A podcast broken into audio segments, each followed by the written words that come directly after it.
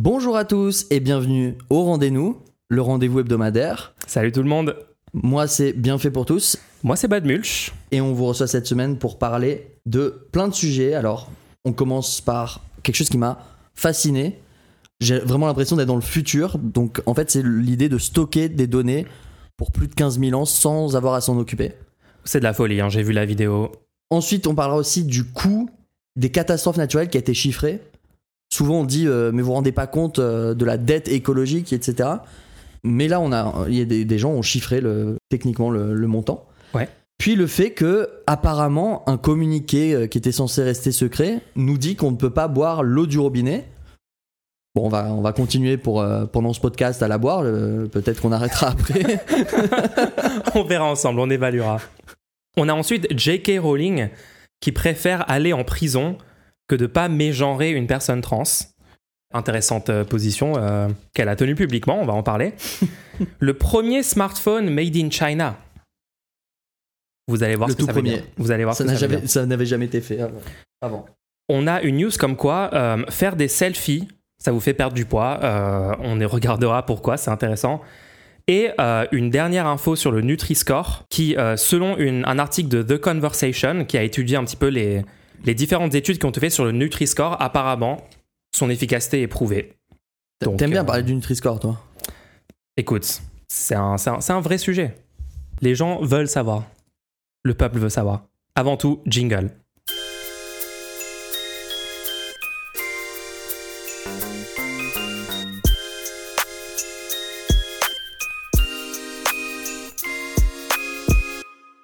Apparemment, t'as retrouvé le réseau chez toi? Oh les gens, je suis sauvé. Vraiment, quand, quand Internet est passé de euh, 200 kbps à genre mes, mes 500 euh, mégas habituels, j'ai eu l'impression que genre mes veines se remplissaient de données. Genre j'ai vraiment eu... je pense que j'ai une addiction à Internet. hein. Je pense que là, on peut pas... En même temps, c'est mon job, les gens. C'est mon job de juste scroll Twitter toute la journée, de trouver les news, de commenter. Mais euh, non, je suis trop heureux d'avoir retrouvé ma connexion. Euh, C'était un cauchemar pour faire des émissions euh, cette semaine, hein, même le rendez-vous de la semaine dernière, on connaît, on va pas. C'était quelque parler. chose. C'était quelque chose. C'était quelque chose. Moi, je veux bien qu'on en reparle, mais je pense que toi, tu veux pas qu'on en reparle. Moi, je suis chaud de parler du fait qu'on a quand même réussi à faire un épisode malgré les conditions C'était impressionnant. qui étaient littéralement les pires possibles. Donc, euh, Le degré d'adaptabilité est... est impressionnant. on est là. Bon, alors, oublions le SSD parce qu'on a une nouvelle technologie qui peut apparemment stocker des données pendant 10 000 ans. Ouais. Alors, Comment ça marche ce truc? En fait, moi, ça m'intéresse énormément parce que déjà, d'un premier, d'un premier, euh, de, de premier abord, c'est très très futuriste, juste visuellement. Ouais. Le- alors le concept, juste pour vous expliquer, c'est que ils vont graver, donc c'est Microsoft apparemment qui propose ça, ils peuvent graver dans une plaque de quartz les données directement à l'intérieur avec un laser, D'accord, dans un truc en verre, un sorte de Ouais. bloc. un, un bloc en verre quoi, et, ils gravent directement euh, de- à l'intérieur du verre, pas sur le verre. hein. Et que- pourquoi est-ce pourquoi est-ce que c'est une bonne chose? Parce qu'en fait, une fois que c'est gravé dedans, le truc peut, ré- peut résister au feu, peut résister au, à l'eau, aux rayures, parce, parce qu'en fait, les données sont à l'intérieur, stockées dans la matière elle-même. C'est incroyable en vrai. hein. Et du coup, t'as, euh, si tu vas voir un peu le- les images qui te, qui te montrent, t'as des bibliothèques remplies de petits cristaux comme ça, et t'as vraiment l'impression que c'est euh, tiré d'un film de science-fiction. Moi, je l'ai vu, on est sur une vibe euh, Star Wars, euh, les, tu sais, les, les, la, la Bibli, là, le, Ouais. ouais, le ouais. truc avec exactement même la même lumière et tout. Enfin, on dirait qu'ils ont recréé la scène. Ou alors dans Superman avec les cristaux. euh, Oui, oui, oui, ouais, ouais, ouais. c'est très proche de ça. Et alors, ce qui est intéressant, c'est du coup au niveau de, de la technologie, c'est gravé directement à l'intérieur sous forme de, de, de voxels. Donc en trois dimensions, il, il- il grave ou pas les, les- les carrés, quoi. Ça veut dire qu'il y a un laser qui est balancé Ouais, et en gros, il code des 1 et des 0 en mettant. euh, en trois dimensions. À l'intérieur, Ils à arrivent à- l'échelle microscopique, quoi. Ils arrivent à focus le laser selon ça, les ouais. couches. C'est Ouais, assez sur plus- hein. Ils écrivent sur plusieurs couches à l'intérieur du, de la matière. Alors, la densité de données est assez impressionnante. C'est 7 Tera de données dans un support de la taille d'un DVD. Et ça peut durer 10 000 années sans perdre de qualité. Hyper stylé. Parce que actuellement, en fait, les DVD, les CD, ils, ils peuvent. euh, je crois qu'il y a des gens qui ont estimé 15 ans la durée d'un DVD euh, ou d'un CD. Euh, et ça peut dépérir. Pour d'autres types de données, tu dois tout le temps les entretenir. Donc, par exemple, les disques durs Ouais. ou les SSD, il faut les entretenir. Des fois, les, il faut qu'il y ait de la redondance, il faut les changer si jamais ils se cassent, etc. Et donc, tu as besoin d'une infrastructure en fonctionnement euh, en, en permanence. Ouais, alimenté quoi. Sinon C'est ça. tu peux. Ouais, les SSD, c'est combien de temps? Parce que en fait, ils peuvent, ça peut être corrompu les données des En fait, SSD les- si tu. Les SSD, déjà, s'il y a des lectures-écritures euh, dessus, euh, ça se détériore. Et si tu les laisses sans alimentation, ça peut complètement oublier ce qu'il y avait dessus. Ouais, ça Parce c'est que c'est des problème, états excités ou désexcités des atomes. Hmm. Et du coup, on- alors que là, c'est littéralement la matière qui est, qui est changée. C'est quelque chose de tangible. C'est comme si vous aviez littéralement gravé dans la pierre. gravé dans la C'est gravé dans, de la, dans du verre, à l'intérieur même du verre. Et donc, autant si vous gravez dans la pierre, la, la pierre peut s'éroder, du coup, vous voyez plus ce qu'il y a marqué dessus. Là, c'est à l'intérieur de la matière, donc même des rayures sur, le, sur la matière ne feraient rien, ne changeraient pas les informations. Et tu dis que c'est même résistant, genre s'il y a un feu dans toute l'infrastructure qui contient ces trucs-là, ça, ça détruirait même pas les données. Quoi. Apparemment, ça résiste aussi au feu, je sais pas jusqu'à quelle température. Ce qui est intéressant, c'est qu'il n'y a pas besoin du tout de d'entretien sur cette matière-là. C'est c'est assez compliqué pour graver Ouais. et lire. C'est pas un truc que tu vas mettre dans ton PC Ouais, ça prend du temps. euh, pour euh, faire Oui, des oui, lectures-écriture en tu temps regarder réel. un film, tu peux pas genre brancher un, un appareil qui serait branché à ce truc-là pour le lire. Ouais. Mais par contre, regarde un peu toutes les archives qu'on accumule. Euh, on a des, des millions de données au fur et à Oui. mesure. Chaque année, je crois, je crois, il y avait un chiffre comme ça où tous les un ou deux ans, on avait plus de données que euh, toute l'histoire de l'humanité ou un truc comme ça. Ouais, ouais, c'est fou. Et en fait, là, l'idée, c'est les archives, on sait qu'on va en avoir besoin un jour pour euh, les consulter, mais on sait qu'elles vont pas changer. Donc, par exemple, euh, là, il donnait l'exemple de un, des rushs originales de, euh, de- du film de, de, de Superman. Ils l'ont stocké pour, pour faire un exemple. Et ils ont stocké, du coup, un film de deux heures dans une petite plaque de 7 cm de côté et 2 mm d'épaisseur. Ça veut Et- dire que s'il y a une giga apocalypse et que il reste genre presque aucun humain, mais que dans 1000 ans, l'humanité 10 000 renaît et tout. Dans... Ouais, ouais, ouais, ouais. Mais Alors- dis- disons 1000 ans, tu vois, parce que peut-être ils vont réussir à faire en 1000 ans. Le Et ils retrouvent ouais, le support et là ils peuvent revoir le film. Pas vraiment. Ah, pas vraiment. Pourquoi? Oups. Parce qu'en fait, au bout de 10 000 ans, t'as un bout de verre, quoi. Il faut quand même pouvoir le lire. Faut la technologie de Il lecture. faut la technologie Ouais. de lecture, et celle-là, elle, elle reste pas en fonctionnement. Donc il faudra trouver un moyen d'expliquer euh, comment reconstruire une technologie qui permet de le lire. Euh, mais cette information-là, tu peux pas, bien sûr pas la stocker sur le disque lui-même. Donc il faut quand même un petit peu de knowledge pour euh, pouvoir les lire. C'est pas comme si c'était un truc aussi évident que le disque en or qui avait été envoyé dans l'espace ou Oui, oui, oui. ça, pour le coup, ils avaient fait en sorte que on puisse le comprendre sans avoir à, à décoder des données et tout. Pour que les aliens puissent. Pour que les aliens puissent venir nous, tu- nous examiner. Non, mais du coup, ça s'appelle le projet Silica. Allez voir la vidéo. Moi, j'ai le truc le plus stylé de la vidéo, c'est quand même les petits robots. Ils ont des rails installés et un petit robot qui va prendre la plaque de verre parmi l'immense mur de plaques de verre et qui peut hop la fetch et aller euh, te la donner Ouais. et l'amener dans le lecteur. Et ça, c'est juste genre ça, ça fait vraiment. En fait, c'est une scène qu'on verrait dans un truc de science-fiction Oui. d'il y a 15 ans sur comment on fera en 2023 et tout. Et là, genre, Là, c'est littéralement ce qu'on va faire. c'est juste la réalité en fait. On est dans le futur. C'est très impressionnant. Et euh, moi, je pense que honnêtement, on pourrait juste graver plein de trucs pour être sûr de pas les perdre et les enfouir dans un bunker. Et, et dans Après, 10 c'est 000 ans, on c'est Microsoft. Est-ce que qu'est-ce qu'ils sont en train de graver sur ces trucs à ton avis? Parce que bon, euh, on sait très bien les collègues de données. Peut-être qu'ils sont juste en train de graver notre historique euh, YouTube en fait actuellement sur euh, tout notre historique internet. Mais imagine si tout ce procédé est totalement automatisé. Mhm. tu fais une requête genre de données, tu dis ah je- je- j'aimerais- j'ai besoin de ces données. Là il y a un petit robot qui va chercher le truc en vert, qui le met sous le microscope, qui le lit entièrement, qui te et qui te et qui te dit genre deux heures plus tard te renvoie les données euh, que tu avais demandé. Je pense que c'est ça qu'ils veulent faire. hein. C'est une ressource hyper utile quand même. Carrément, carrément. Voilà, donc la petite avancée sur le stockage long terme pour l'humanité. euh, Moi ce que j'aime bien c'est que ça utilise pas d'énergie parce que les data centers sont connus pour utiliser énormément d'énergie. ouais. Euh, moi je vois bien par exemple des services comme euh, YouTube. Moi j'ai peur de YouTube actuellement. Si Pourquoi tu, si tu réfléchis à l'échelle de l'humanité, Ouais. YouTube est peut-être la ressource historique la plus importante de toute l'humanité.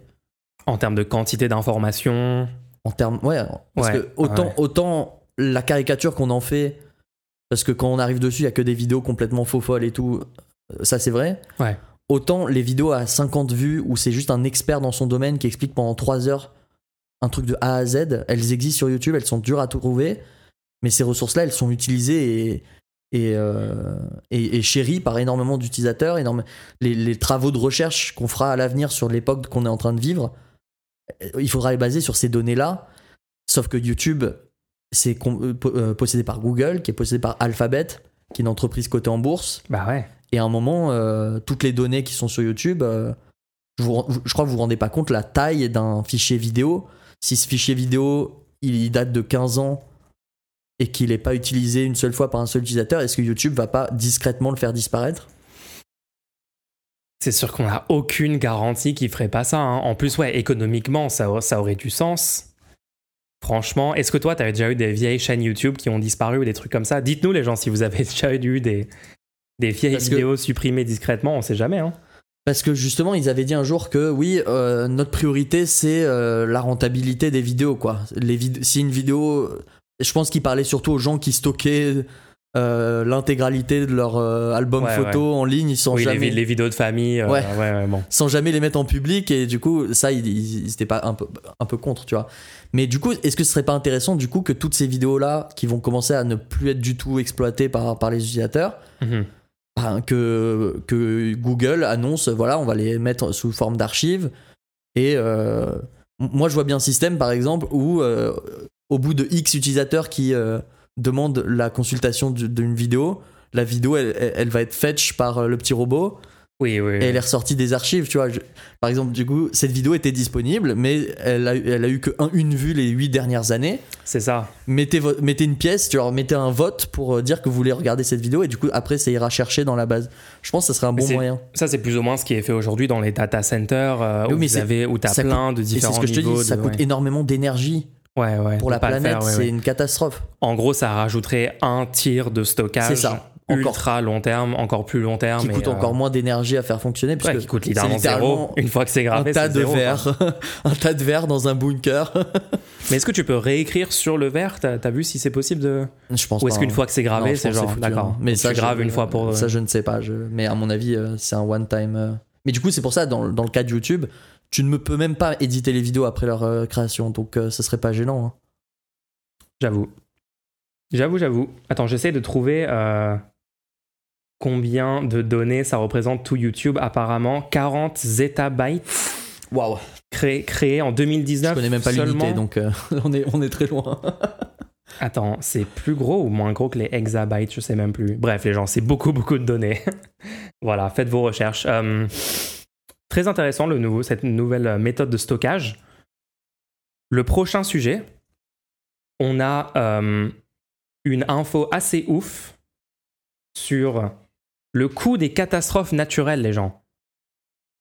Pour la première fois, l'ONU a évalué le coût des pertes subies dans l'agriculture en raison des catastrophes naturelles. Et apparemment, ça ferait 3800 milliards de dollars sur les 30 dernières années. Nouveau rapport cette semaine qui a été publié. Euh, bon, souvent on parle du changement climatique, on parle de, de ces catastrophes-là, mais genre, il y a plein d'institutions qui n'arrivent pas à prendre en compte les, les- les externalités négatives du système économique, de tout ce qu'on est en train de faire et tout Ou ne cherche pas à le prendre en compte. ou ne cherchent pas à le prendre en compte parce que en fait ils n'arrivent pas à faire rentrer ça, rentrer ça dans un logiciel de chiffres économiques, quelles vont être les pertes, les gains, etc. Et aussi parce qu'on regarde seulement les gains court terme et pas euh, ce qu'on est en train de faire sur le long terme. Donc moi je pense que c'est ça vraiment l'intérêt de ce genre de rapport et de ce genre de tentative de, chiffrement des dégâts. Euh, puis bon, on pouvait s'y attendre hein, que, ça serait, que ça serait complètement délirant comme chiffre. Mais on rappelle que par exemple le PIB de la France 2000 euh, non je crois que je crois que maintenant on est à 3000 milliards 3000 milliards pour un pays pour un des pays les plus riches du monde de bon c'est le flux d'échanges économiques qui sont dans le pays mais c'est pour donner un ordre de grandeur. Donc 3800 milliards de dollars perdus dans les 30 dernières années. Et encore ça c'est c'est le passé d'accord? Parce que le pire des conséquences du réchauffement climatique. C'est ce qu'on appelle la dette en- euh, climatique. c'est ça. Ça veut dire qu'on aurait on aurait euh, produit en fait beaucoup plus de richesses. Donc ça, c'est un moyen de faire comprendre à des gens qui arrivent que à lire le, le monde par des chiffres économiques et tout que ça n'est pas techniquement efficace et rentable économiquement ce qu'on Ouais. est en train de faire sur le long terme. Tu sais ce, que ça me rappelle Mhm. Ça me rappelle les conseils euh, à- pour des, des développeurs. Il y avait des développeurs, ils voulaient euh, des nouvelles machines. D'accord. Le- la, la machine qu'ils utilisaient était trop lente. Mais à chaque fois, ils demandaient une nouvelle machine à leur patron. Leur patron disait non, non, c'est bon, euh, vous débrouillez avec votre machine. Et du coup, ils ont fait un logiciel. Je, sais- je dis il, mais je me rappelle même plus qui a fait ça. Mais D'accord, d'accord. ouais. ils avaient fait un logiciel dans lequel tu pouvais mettre le nombre de personnes qui utilisaient les machines, le temps que ça mettait pour euh, exécuter un programme, et, la même chose pour les nouvelles machines que tu deman- demandais. Et du coup, ça chiffrait en temps combien de temps gagné par personne, et du coup, tu pouvais donner un nombre en dollars par an Oui. gagné par la personne en soustrayant le prix des appareils. Et du coup, tu- ils, ils avaient mis en place ce système-là pour que les gens puissent aller convaincre leur patron en disant, au lieu de on veut euh, des nouvelles machines, pour arriver dans le bureau et dire je peux vous faire économiser 12 000 dollars chaque année. C'est tellement ça. En fait, quand les gens, quand les responsables ne, interprètent une demande comme ça, comme un truc de euh, ah en fait on veut juste plus de bien-être, on veut euh, on veut un truc gentil pour nous, genre un truc euh, tu vois un avantage pour nous. C'est ça, ouais. Et lui il le voit que par ce prisme-là, bah peut-être oui avoir des chiffres. euh, Et donc là, c'est pareil, au niveau du climat, des catastrophes naturelles, c'est pas genre oh non, arrêtez de faire du mal aux, aux chimpanzés, ou je- tu vois, donc Ouais, ouais. c'est bien de le dire ça. Mais en fait, Il y a des gens pour qui ça ça leur parle pas et c'est plus le- Voilà, il y a des gens, il faut leur expliquer, vous ne pourrez plus faire fonctionner votre société dans, dans X années. Et tu peux aller les voir et leur dire. Et il y a une réalité euh, technique là-dessus. Et à un moment, et c'est ça qui est dur, c'est que le, le système économique en place fait que les acteurs agissent indépendamment les uns des autres. Et que tant qu'il n'y a pas une, euh, on va dire, une punition, à Ouais. ne pas prendre en compte les externalités négatives, en fait, chaque acteur, c'est mal pour lui de faire ce qu'ils sont en train de faire parce qu'à terme, ça fait chuter toute leur économie. Mais les acteurs indépendamment, c'est plus rentable pour eux par rapport aux autres de le faire. Donc, ça. donc, par exemple, un agriculteur de défoncer complètement la terre euh, sur laquelle il cultive, sur le court terme, ça permet de, de, de choper l'intégralité des, des contrats parce que du coup, lui, il vendra la bouffe euh, moins cher sur le court terme. Et sur le long terme, oui, il, il a réussi à être le meilleur du coup. Parce que tous les autres ont dû, euh, sont, Ont dû fermer, ont plié ou- bagages, quoi. Ouais, ouais. Mais lui, au niveau de, de la, de la rentabilité, au bout de X années, il se retrouve à avoir un rendement beaucoup moins élevé parce que sa terre est morte complètement. Ouais, c'est juste pas un système économique euh, viable sur le long terme dans, lequel on est, en gros. Ils ont aussi, euh, l'ONU là, ils ont aussi traduit euh, non seulement en chiffres économiques, enfin en argent, mais aussi ils ont dit que ça se traduisait par une perte de 147 calories par jour et par personne, parce qu'on parle des productions agricoles dans le monde. Et donc ils disent aussi que c'est l'équivalent, par exemple, des besoins de 400 à 500 millions d'humains chaque année, euh, tellement on Ah est ouais. en train de détruire le système agricole parce qu'on le rend de moins en moins efficace. Donc voilà, c'est, je pense que c'est- pas mal d'avoir ces chiffres-là. hein. Donc c'est un chiffre qui nous dit officiellement que, à cause de nos bêtises, on aurait pu nourrir 400 millions de personnes euh, sans rien changer. euh. C'est ça.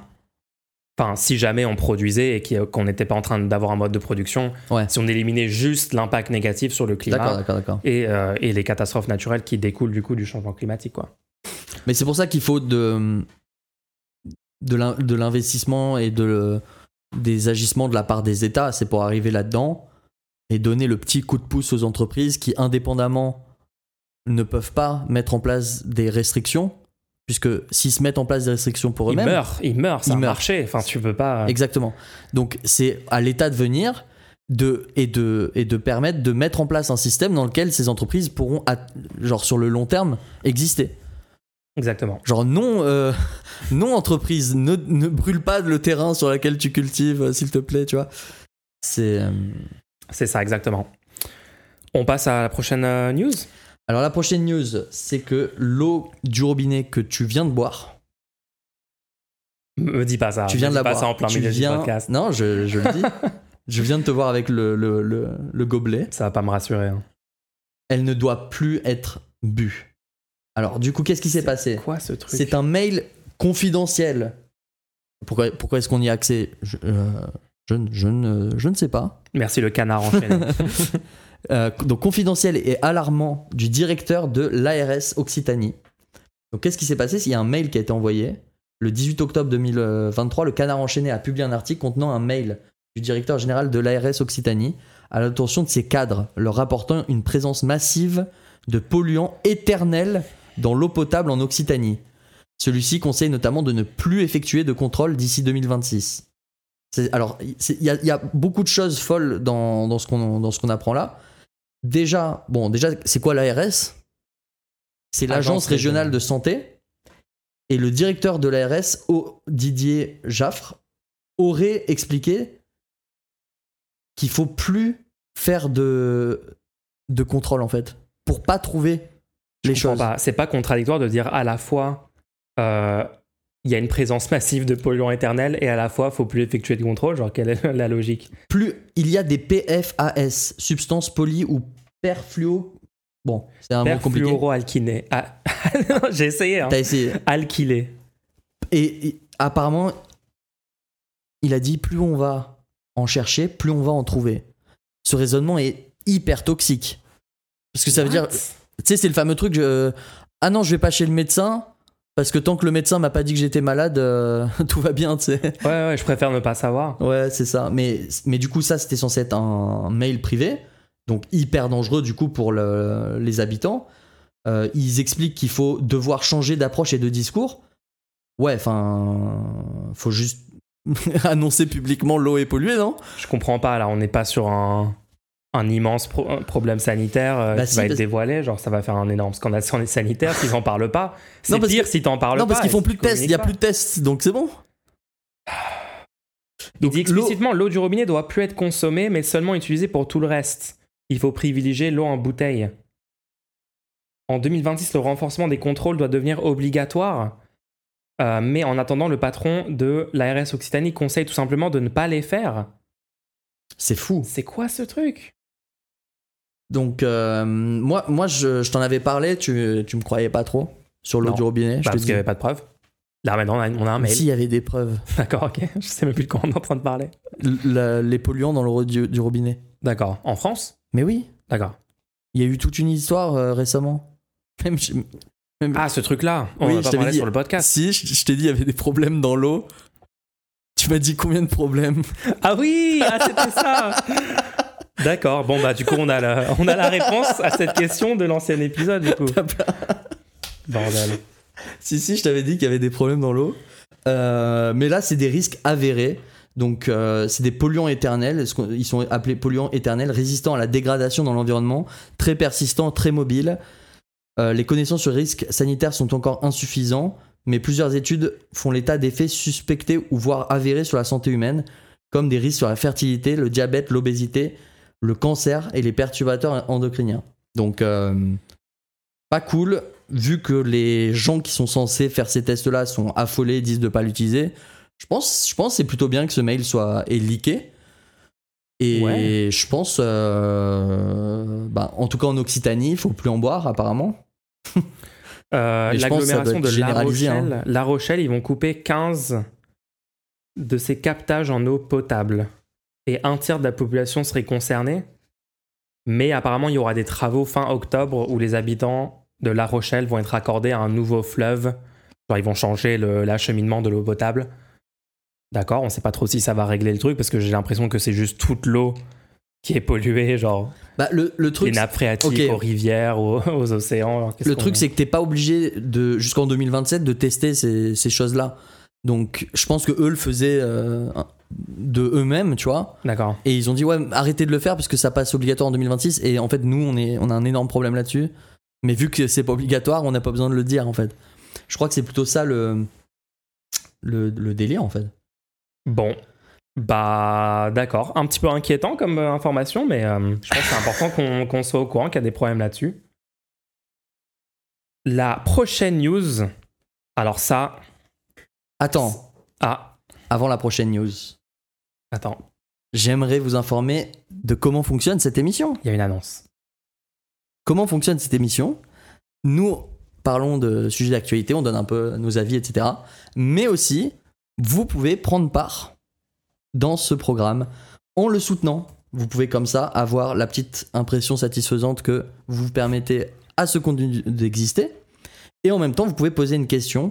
Donc tout ça, ça se passe sur euh, lerendez-nous.fr ou alors vous avez le lien là dans le chat directement. Et vous pouvez effectuer un don et poser une question.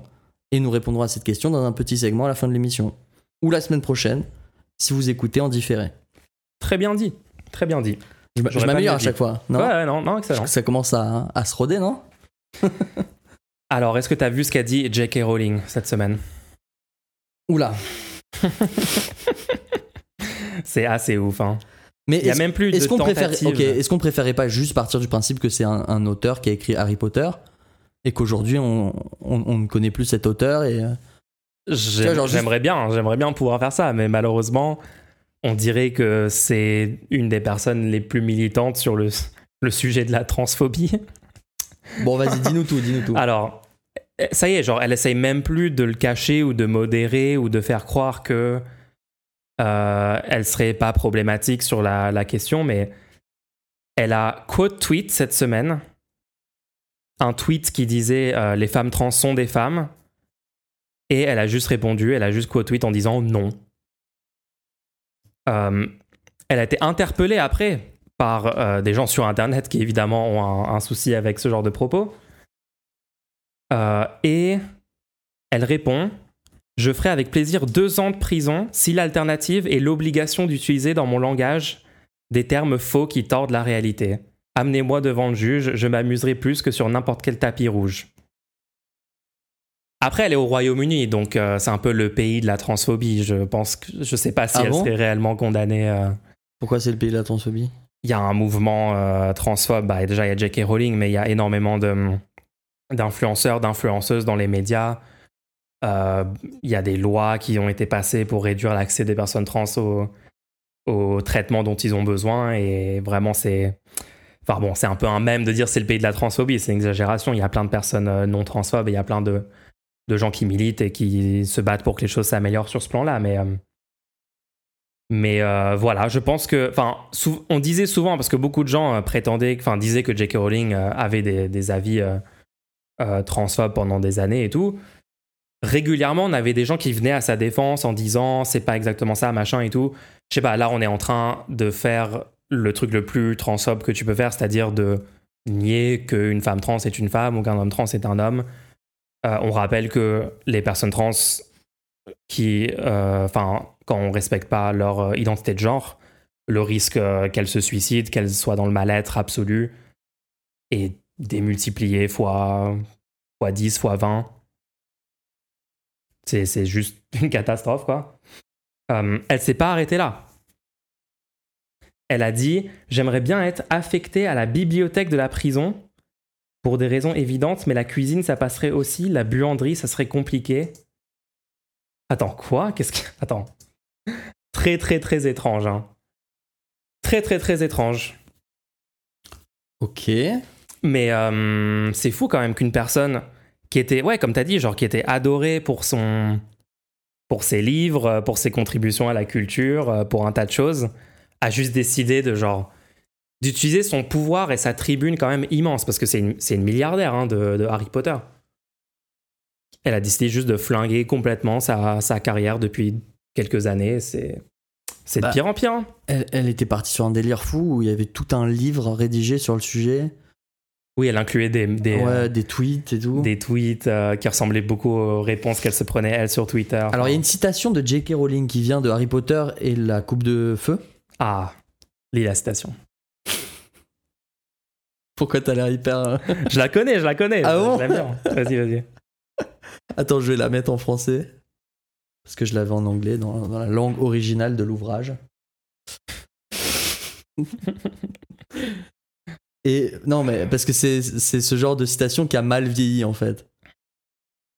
Ce qui compte, ce n'est pas comment on est, mais ce qu'on devient. Oui, genre anti-essentialisme. euh, ce qui compte, c'est ce qu'on fait de notre vie, euh, de notre marrant, temps, de notre. Ouais. C'est marrant, c'est marrant. Marrant. Mais du coup, moi, ma question c'est, Mhm. moi personnellement, j'adore l'univers d'Harry Potter. Ouais. Là, par exemple, euh, récemment, enfin récemment, c'était peut-être il y a deux ans maintenant.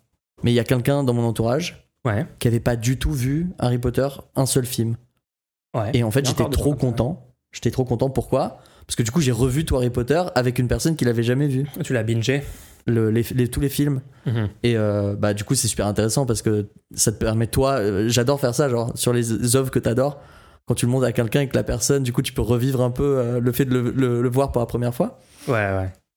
C'est vraiment cool. Et, et moi, je vois pas. Enfin, honnêtement, je vois pas l'intérêt de ne pas pouvoir euh, apprécier ce jeu, ce- toutes ces œuvres. euh, Bien sûr que non. Ah non, non, moi je suis d'accord, il n'y a, y a aucun souci. euh, Il y a, vois- non, parce que y a des je pas si éléments ça. super dans le film, l'univers est super. euh, ouais. Je sais pas si t'as vu ça, mais il y a beaucoup de gens qui ont dit vu qu'aujourd'hui elle a des positions transphobes, Mhm. il faut pas supporter son œuvre, il faut pas supporter. Ouais, je suis vraiment pas d'accord avec ce point de vue-là. Qu'est-ce que t'en penses?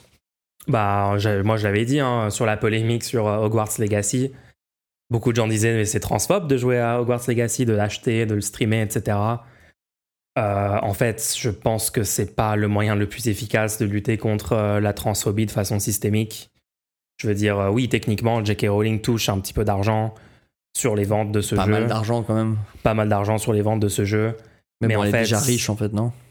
Mais en fait, ouais, et, mais en fait, c'est même pas ça. C'est dès lors que tu consommes n'importe quel produit dans la société actuelle, tu vas financer, que tu le veuilles ou non, parce que les gens sont actionnaires de ces Ouais, tous les actionnaires de ces entreprises. Toutes les actionnaires, bah, tu vas financer en fait des gens qui vont avoir des avis catastrophiques sur des sujets, qui financent des partis de droite, d'extrême droite avec tout leur argent. qui financent, enfin, tu, tu achètes, je sais pas, tu as un abonnement téléphonique, tu vas financer Bouygues, qui a ensuite va acheter un média, euh, tu vas financer, euh, oui, genre, au final, vu la structure économique de notre société, il y a une classe d'immenses actionnaires, de gens qui ont énormément de pouvoir économique, de possession. Euh, je veux dire, Bolloré, il possède quoi? 250 entreprises de presse? Donc tu vas faire quoi? Tu vas, plus de, tu vas plus payer une seule entreprise de presse, tu vas plus consommer. euh. En fait, le, le- le boycott peut être efficace dans certaines conditions bien précises, mais ce genre de boycott, pour moi, c'était pas efficace. Et en plus, en, en termes de, D'image en termes d'image renvoyée au, au plus, au plus large public, pas l'impression que ça a été efficace. hein. Moi, j'étais pas d'accord. Là, le jeu Hogwarts Legacy va ressortir, mais cette fois-ci sur Switch en novembre. Est-ce que Est-ce tu crois que- qu'il va y avoir toute une campagne de Est-ce que si boycott j'ai boycotté Hogwarts Legacy quand il est sorti sur PC, est-ce que là, quand même, la Switch, je peux l'acheter, tu vois C'est c'est pas le vrai jeu en, en 4K, machin, c'est la version qui peut tourner sur Switch, donc techniquement. Je pose la question, je sais pas. Non, mais bref. Très cringe, J.K. Rowling, très cringe, et elle s'enfonce encore une fois. Et je pense que là, juste plus personne peut nier que. euh, voilà, Ah oui, elle, oui. elle dit le- l'opinion centrale tenue par les, les personnes transphobes qui est que une, une femme trans n'est pas une femme, enfin que tu n'es pas du genre auquel tu tu t'identifies. Et est prêt à aller en prison deux ans pour ça. C'est incroyable. C'est assez fou quand même. Enfin, je sais pas, euh, au niveau des convictions politiques, être prêt à aller à deux, en- à deux ans en prison pour quelque chose, faut que ce soit vraiment loin, loin, loin dans ta conviction parce que on est d'accord que ça coûte rien de juste dire le pro, même si toi personnellement tu considères pas, genre tu dis non, c'est pas un homme cette personne, tu vois, ou non, c'est pas une Mhm. femme cette personne. Même si toi tu penses ça premier degré, Mhm. ça te coûte quoi de juste dire il ou elle euh, pour pour que la- pour pour juste le, savoir vivre en fait, Mais oui, le savoir vivre de elle base. va voir genre une femme trans, genre même avec un passing parfait, machin, qui va être totalement accepté en société. Tout le monde va dire madame, tout le monde va dire elle, machin. Elle va arriver, elle va mégenrer, elle va aller deux ans en prison pour ça. Enfin, genre il faut être à un certain niveau de de militantisme en- politique euh, transphobe quand même. En pour- plus, je trouve que je trouve que tout le délire des gens qui sont euh, qui disent ah mais c'est pas normal qu'on doive dire il ou elle machin, tout ce délire là, en fait c'est pas nouveau. Genre on a des, conventions de savoir vivre depuis longtemps. Euh, Il y a des personnes par exemple tu sais genre non faut pas lui en parler genre une personne qui a une énorme tache sur sa figure. Est-ce que tu vois des gens arriver et dire Oh, tu as une énorme tache sur ta figure Et les gens vont dire Quoi? Pourquoi tu dis ça? Ils vont dire Je ne peux pas nier la réalité. Il y a une tache sur sa figure, je dois lui dire. Tu vois Genre, non Arrête d'être complètement taré, quoi. Genre, tu, genre c'est le savoir-vivre. Tu dis Bon, cette personne doit deal avec ça toute sa journée. Je vais pas rajouter une couche quand je vais dire bonjour, comment ça va? Je vais avoir une discussion normale avec cette personne. Puis même sur la définition, enfin bon, la, la stratégie d'essayer d'adopter une définition de femme qui va faire souffrir plus de gens, ou une définition d'homme qui va faire plus, enfin souffrir plus de gens qu'une autre définition, c'est-à-dire la définition de dire on se base sur l'identité euh, que la personne ressent, le genre euh, ressenti. Je, j'ai toujours pas eu un seul argument sur pourquoi on devrait essayer d'exclure les personnes qui s'identifient comme femmes euh, de la catégorie. Je sais Mais, mais c'est vrai que pas d'argument, ils ont pas d'argument. c'est vrai que le plus marrant, c'est quand il y a par exemple une femme trans qui va dire votre cause euh, ne sert à rien, euh, vous pourrez pas m'empêcher d'être le, le genre que j'ai envie, des choses comme ça, et ils vont répondre genre tu ne seras jamais un homme à une femme trans. Ah oui, quand ils se Ouais, trompent. ils ça, se la- ça- De toute ma vie, je vois très bien à quoi tu ressembles et tu- je te le dis, tu pourras jamais être un homme.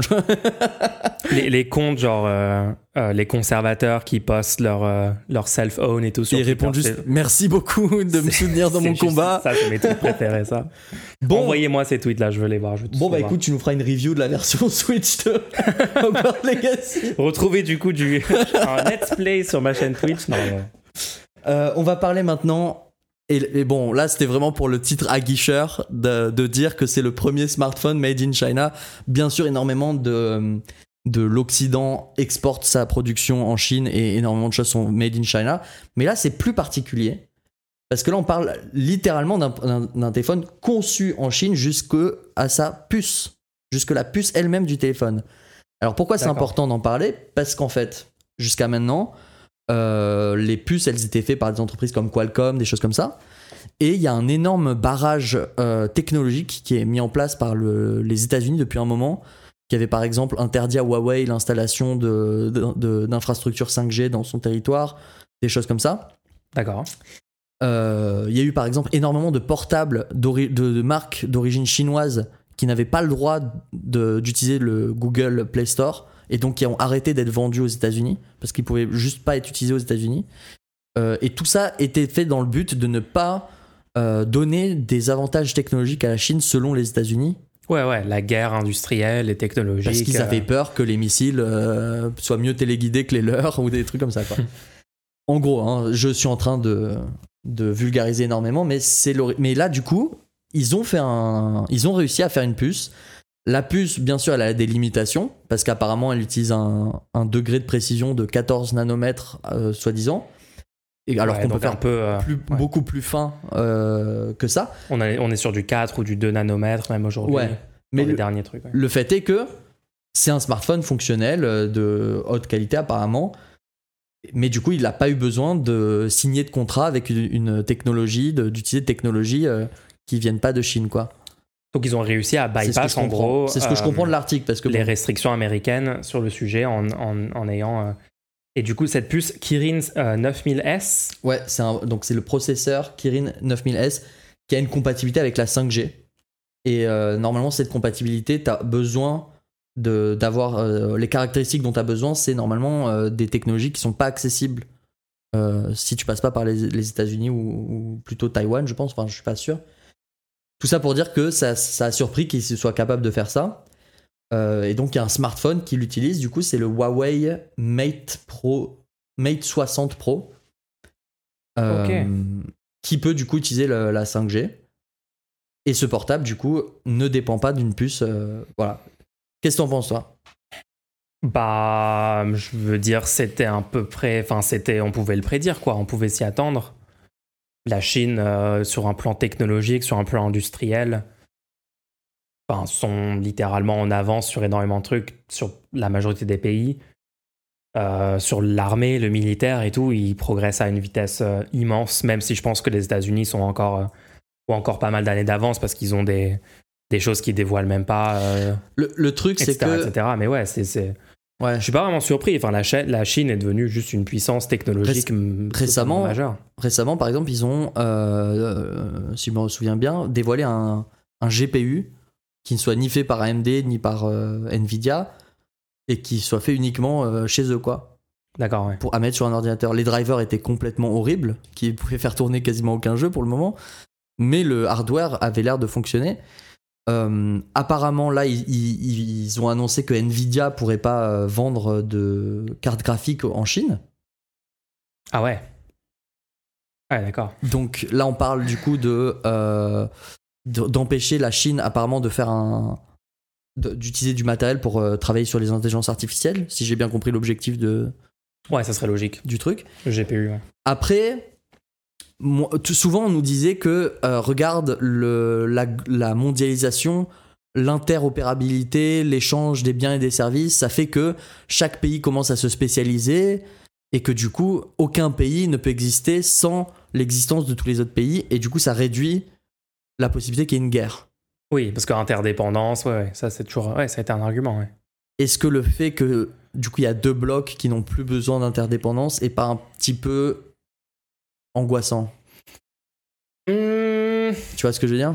Je vois ce que tu veux dire. Je vois ce que tu veux dire. Après, si on parle d'une guerre ouverte, beaucoup de gens parlent de, des risques de guerre, de, de troisième guerre mondiale entre les US et la Chine, des choses comme ça. Moi je parle pas forcément de guerre de ce type-là, je parle Guerre le fait économique. de faire souffrir littéralement le pays en mettant des en, en mettant des blocus, des choses bah comme ça ça. arrive déjà actuellement, tu vois, de- de- sous quelques formes. Bien sûr, ouais, bien sûr. Je sais pas, c'est super compliqué. Après, on parle de rivalité. Il y aurait aussi l'argument de dire si les US ont, euh, ont le monopole sur certaines Ah oui, technologies, bien sûr, bien sûr. euh, ça crée un déséquilibre aussi. Même si je vais pas te mentir qu'actuellement, bon, les Américains ont mis au pouvoir Trump euh, il y a quelques années. et C'est pas exclu qu'ils le refassent dans un an. Même si, bon, pas, pas forcément le truc le plus probable, mais C'est quoi la position des États-Unis sur Taïwan? La position des US, bah, ils, sont, ils disent que c'est un. Ils avaient dit qu'ils prenaient pas position, non?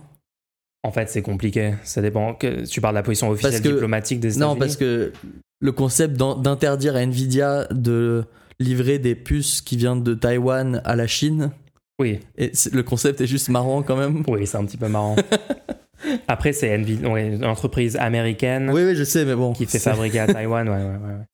Bref, bah voilà, du coup, je voulais en parler quand même. En vrai, que- en vrai, ma, non, ma vraie position Ouais. sur ça, c'est la France devrait faire la même chose. devrait faire quoi? Bah, avoir un- les capacités Ah oui. de produire ses propres Mais chipsets euh, de A à Z. Et je sais pas, je, je sais pas si on se rend compte à quel point c'est un truc majeur aujourd'hui de savoir faire ça complètement de A à Z sur ton territoire. Mais oui.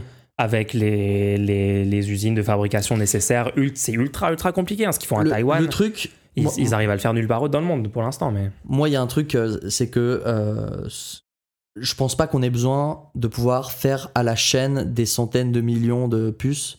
Et je pense pas qu'on ait besoin de faire la dernière puce à la mode. Mais je pense il faut techniquement pouvoir faire une puce. Tu vois ce que je veux dire? Faut, faut de A à Z. Oui. Genre, faut qu'on ait fait, les faut- moyens de faire. faut qu'on faut qu'on ait une puce où on est sûr qu'il n'y a pas un Intel Management Engine euh, dedans.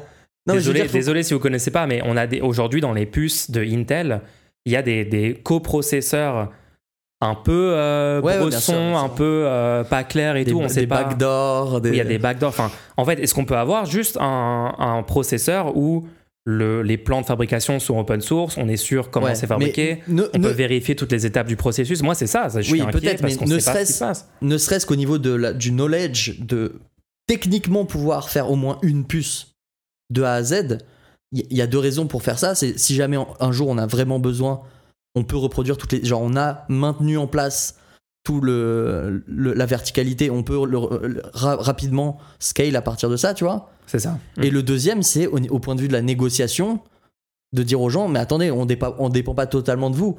Là, on tolère euh, de d'échanger avec vous, mais on pourrait se casser à n'importe quel moment, tu vois. Bah oui, c'est euh, en termes de rapport de force, c'est un truc qui va être majeur dans, dans ta capacité à, à influer et tout. Et ouais, non, l'in- l'indépendance industrielle numérique de la France, pour moi, c'est un truc majeur.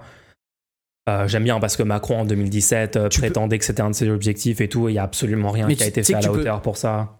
tu peux largement euh, faire tout ça sous l'égide de la recherche. Oui.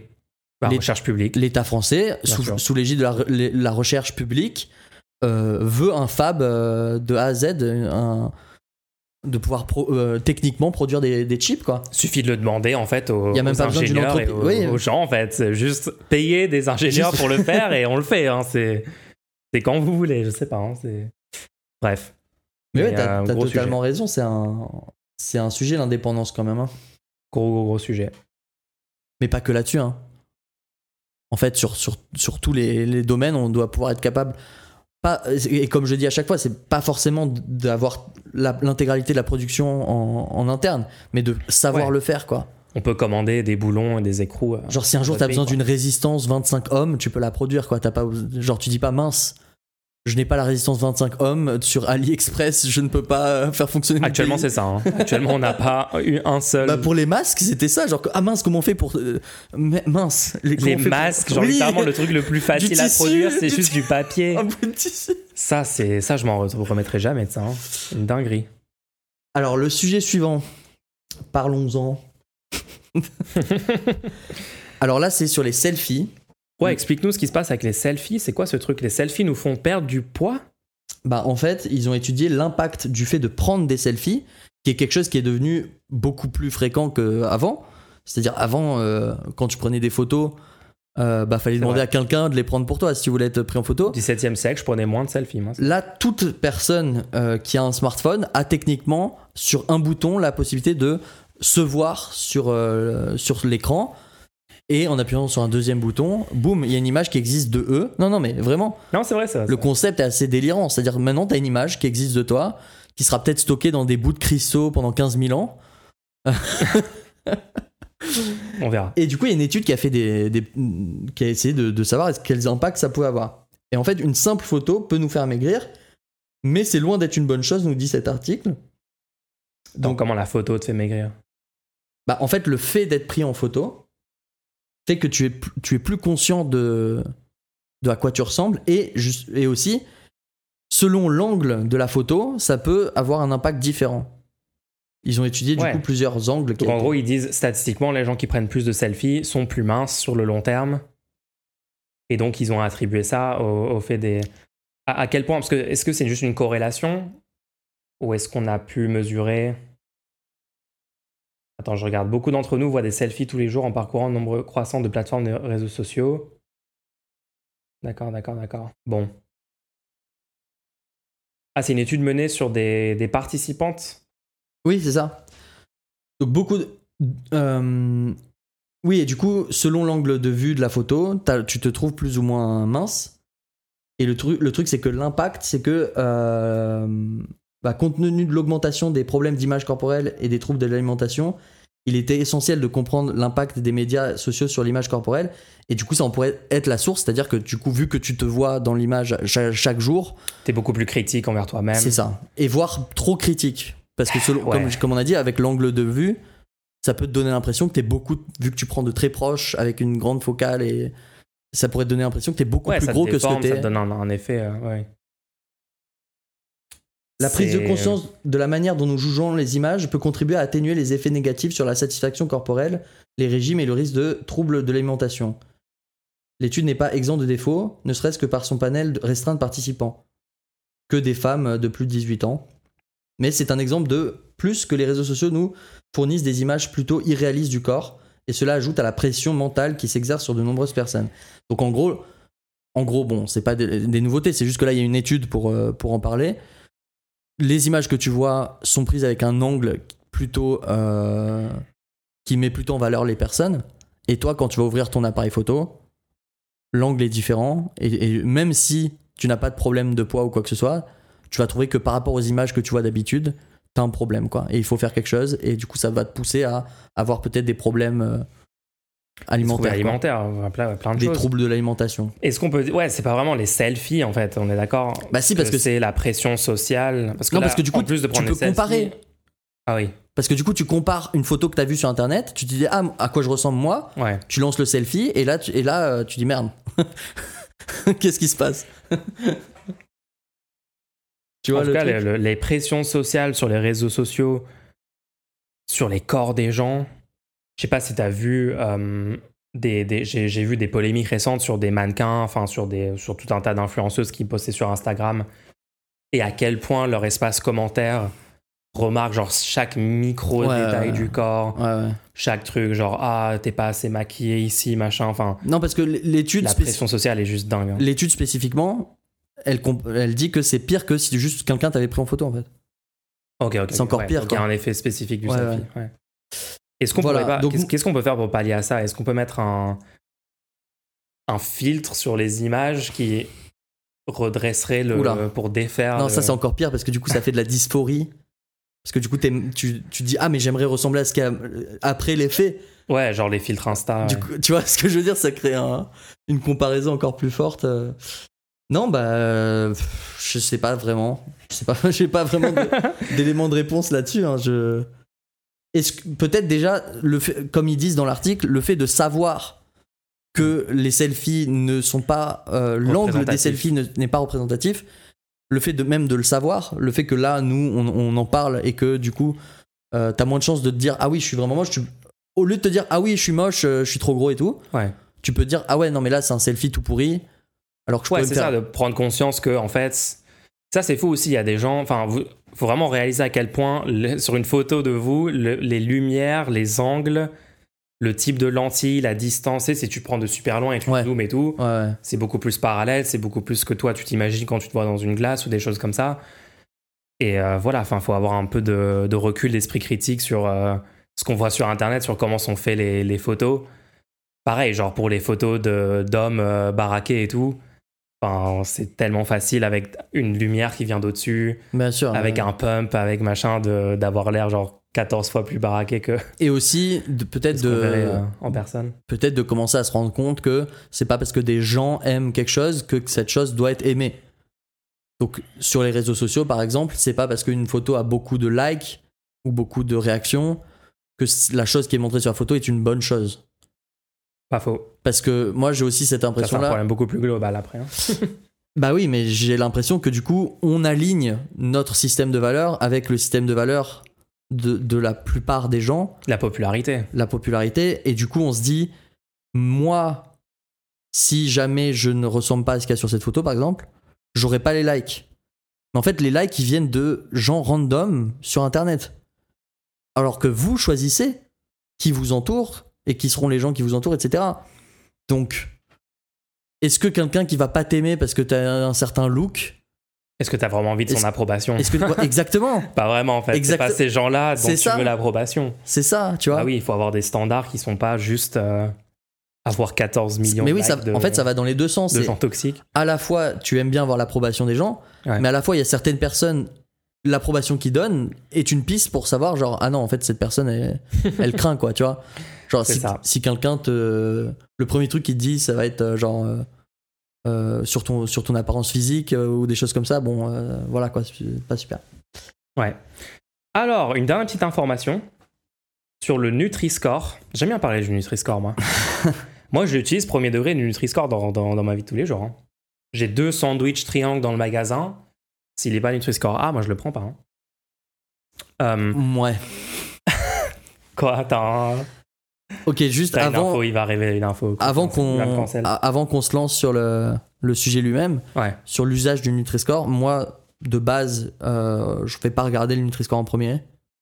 Je vais chercher ce que je veux à la base et regarder au niveau des ingrédients et des apports caloriques, etc. D'accord. Les nutriments et tout.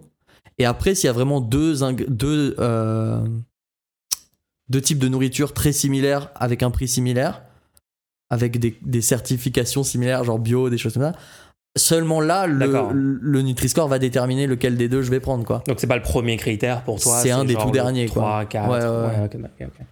Moi, c'est surtout pour des. On a dit, hein, c'est pour des plats préparés, des trucs comme ça, où c'est pertinent, parce que quand c'est juste pour genre l'huile d'olive, ça n'a aucun sens.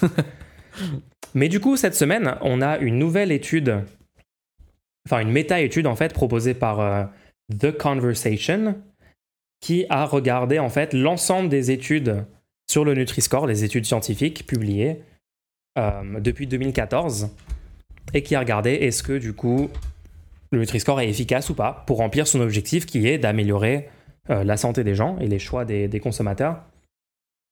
Donc, parce qu'en fait, depuis 2014, le Nutri-Score fait l'objet de diverses critiques de la part de nombreux industriels, euh, ainsi que des structures du, secteur agricole qui s'opposent au déploiement.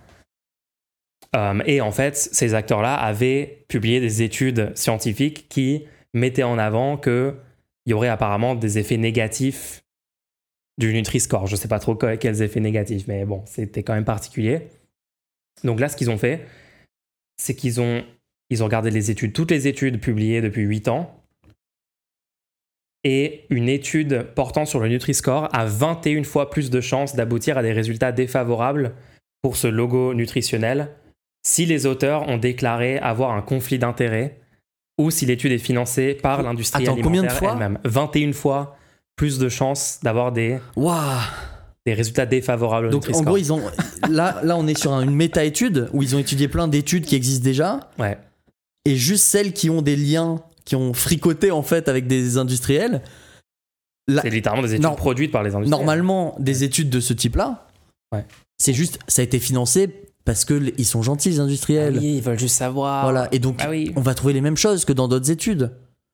Mais là, tu es en train de me dire non, on trouve pas les mêmes choses, il y a une différence 21 fois. Énorme influence de l'existence ou non de conflits C'est d'intérêts violent, par quand les gens qui font l'étude. Euh, et globalement, 83% des études sont favorables au Nutri-Score, d'accord? Euh, D'accord. Donc, vont dire, euh, par exemple, 149 articles.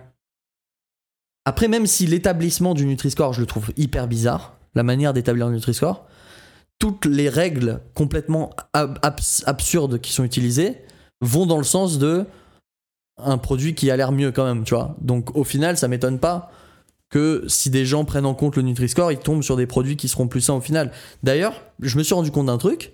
Il y a des produits, j'ai l'impression, ils changent un petit peu leur composition pour essayer de, de hacker le jeu du Nutri-Score Ouais. pour passer de B à A ou de C à B. Ouais. Mais en essayant de hacker le jeu du Nutri-Score en, en mettant. Ils, ils- ils diminuent quand même les, les trucs qui vont pas de- dans leurs produits, quoi. Pour essayer d'avoir ce Nutri-Score euh, favorable. Ouais, ouais, ouais. Donc, euh, non, c'est plutôt. Ça a l'air plutôt cool. En... Est-ce que c'est obligatoire ou c'est toujours pas obligatoire? Non, c'est pas obligatoire le Nutri-Score. Moi, je pense qu'il faut que ce soit obligatoire. Ouais, ouais, moi je suis chaud. hein. Moi je pense obligatoire et aussi il faudrait améliorer un petit peu euh, La manière. euh, la manière dont c'est calculé. Et la transparence trop- aussi, parce qu'on comprend rien. C'est incompréhensible. hein. Il faut que je puisse expliquer le concept à quelqu'un. Genre, faut que. Il y a mon enfant à côté de moi dans le supermarché. Je suis dans le rayon avec mon. Là, il y a le, le petit, le petit euh, caddie. J'ai mon petit caddie. Il y a une roue du caddie, comme d'habitude, elle marche pas. T'es obligé de le pousser à, à- plus à droite qu'à gauche, comme d'habitude. Supportable. Voilà. T'entends le. comme ça. Et là, l'enfant, il dit Euh, Pourquoi il y a, il y a des lettres A, B, C sur les produits? Faut que je puisse répondre. En deux phrases. Faut que je puisse dire très clairement ce que c'est. Explain like I'm five. Et je veux pas expliquer genre ah plus il est bien, plus il y a un A. Non, je veux vraiment expliquer comment ça fonctionne. Et je veux que l'enfant puisse comprendre. On a essayé de comprendre les gens, hein, mais le- les critères pour comprendre A, B, machin, et c'est juste 400 pages de. J'adore comment t'as laissé tout- calcul. tout- tu m'as laissé faire tout mon Oui, oui, non, mais. toute ma mise en scène. Genre, moi j'étais là, j'étais dans le supermarché, j'étais, j'étais l'enfant, je me suis reconnu dans l'enfant. Donc, euh, let's go, hein. Let's go. Ah là là. Voilà, pour la petite info sur le Nutri-Score. D'ailleurs, j'ai une question sur le Nutri-Score. Mhm. Est-ce que s'il y a deux produits dans le, ma- dans le magasin, il y en a un, c'est à peu près les, genre c'est des gâteaux. Mettons que c'est des gâteaux. C'est des gâteaux. Deux produits de- d'une marque euh, qui fait discount. Enfin, ça- Attends, déjà, j'achète pas de gâteaux, moi. Je suis, partons du je principe. suis de- plus salé. Je, Ok, bah alors des, des amuse-bouches. Des nems. Des Des nems nems. poulet. Ah, non, je veux vraiment un truc, c'est même pas un repas, genre je veux vraiment un truc, Des petits Horrible. biscuits apéro, euh, Ouais, des des- tucs. c'est ça, des tucs. Vas-y. Mettons que ce soit des tucs. Mais c'est pas des tucs de la marque tuc, c'est des gâteaux type euh, tuc. Ouais, ouais, monoprix, premier prix. Là, je me reconnais dans la situation. Ok, on, y- peut, y a- on peut en parler, let's go. ça fait trois heures juste pour qu'il y ait une situation qui, que tu puisses. Non, il faut que je puisse relate, c'est tout. Vas-y. Il y a deux produits, ok? On sait qu'ils sont horribles. C'est des gâteaux pleins d'huile, pleins de gras, etc. Ok? On parle pas mal des gâteaux. Il y en a deux. Même pas des gâteaux, mec, c'est des tucs. Oh, des petits biscuits apéritifs. Ok, t'appelles ça des gâteaux, vas-y. Des biscuits, allez. Tout, tout est des gâteaux, nouvelle théorie. je peux finir mon truc ou pas Non. Il y a un des deux paquets, ils ont affiché le Nutri-Score, et c'est Nutri-Score E, le plus bas possible, en rouge. Et le deuxième paquet n'affiche pas le Nutri-Score. Je prends celui qui affiche pas. Tu prends celui qui affiche Direct. Je me pose même pas de questions. Parce que statistiquement, ça pourrait être Ah Moi, j'aime bien vivre dans le déni. Parce que moi, je vois des gens qui pourraient prendre le E en mode au moins il me ment pas. Au moins, je sais que je suis Au en train de oui, mourir. Je suis sûr, il y a des gens Au qui. je sais que je fais un cancer. Au moins, il est honnête avec ce qu'il est en train de me faire. Mais je suis sûr, il y a aussi des gens qui voient un truc A et un truc E, et ils prennent le truc E parce qu'ils pensent que ça va, être- ça va avoir un meilleur goût. Pourquoi? Parce qu'ils pensent que ça va avoir un meilleur goût. Mais euh, s'il n'y a pas le Nutri-Score? Non, il y, a un- il y a un produit Nutri-Score A et un produit Nutri-Score E. Et ils se disent, ah, le A, c'est un truc euh, Bien pour la santé. bon, machin, donc Non, ça moi, va. je veux me mettre mal. Ouais, je veux me mettre Bah, mal. Et en ils vrai, je- le E, non? En vrai, je suis d'accord. Je suis d'accord avec toi. Parce que au tacos existe.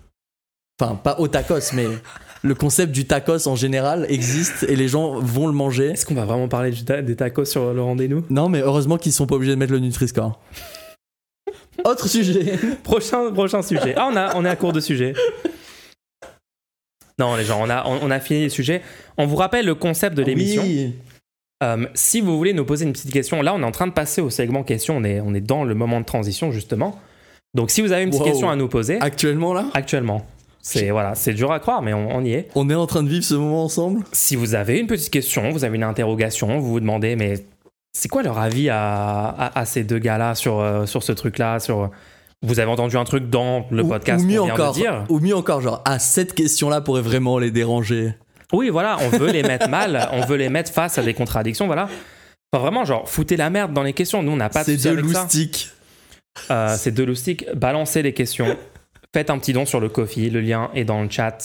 Allez-y. Et vous soutenez l'existence de ce contenu. C'est Qu'il faut d'ailleurs partager avec vos amis. Et pas que vos amis. Et pas que vos amis.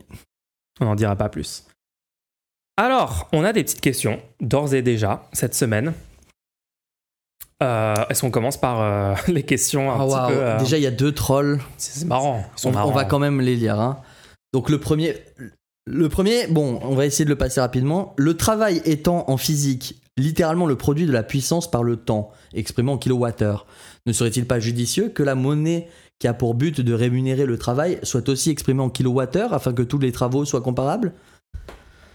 Bon là c'est un jeu de mots avec le travail d'une force, mais la force étant conservatrice, Mhm. le travail est nul. Ouh. Ouh, t'as essayé d'aller allé plus loin dans J'ai l'ingénieur. outsmart Ok, le, le message. J'aime bien. J'aime bien le concept. Donc on peut passer à la question suivante. Merci Bon, pour non, votre on, peut, on peut se mettre d'accord sur le fait que le travail c'est nul. Oui, le travail, c'est Bon voilà, je pense que du coup, on arrivera sur un accord du coup. anti-travail gang. Vas-y du coup. Merci pour votre incommensurable puissance de calcul. Pourquoi Pascal Pro? Pourquoi Pascal Pro? La question c'est pourquoi Pascal Pro? Pro n'est pas un verbe, donc on peut pas répondre à cette question. Allez hop, ça dégage. Merci pour le don en tout cas. hein. Mais euh, n'hésitez pas à poser des questions qui ont un sens aussi. hein. Alors, prochaine question. Là, ça y est, on, on attaque les vrais sujets. Êtes-vous pour une nouvelle constitution? Si oui, quel serait le moyen le plus pertinent d'en créer une nouvelle selon vous? Si c'est par une assemblée constituante, comment la constituer? Tirage au sort, combien de personnes, pourquoi? Ah bah voilà, c'est une bonne question ça. Alors, êtes-vous pour y a une pas de mauvaise question. Il y a pas de mauvaise question, mais celle-là, c'en est une bonne. Êtes-vous pour une nouvelle constitution? Alors, je pense que euh, on sera d'accord pour dire que les institutions actuelles, 5ème République, régime ultra-présidentiel, euh, Fais, fais attention à ce que tu vas dire. des caractéristiques autoritaires. Oula.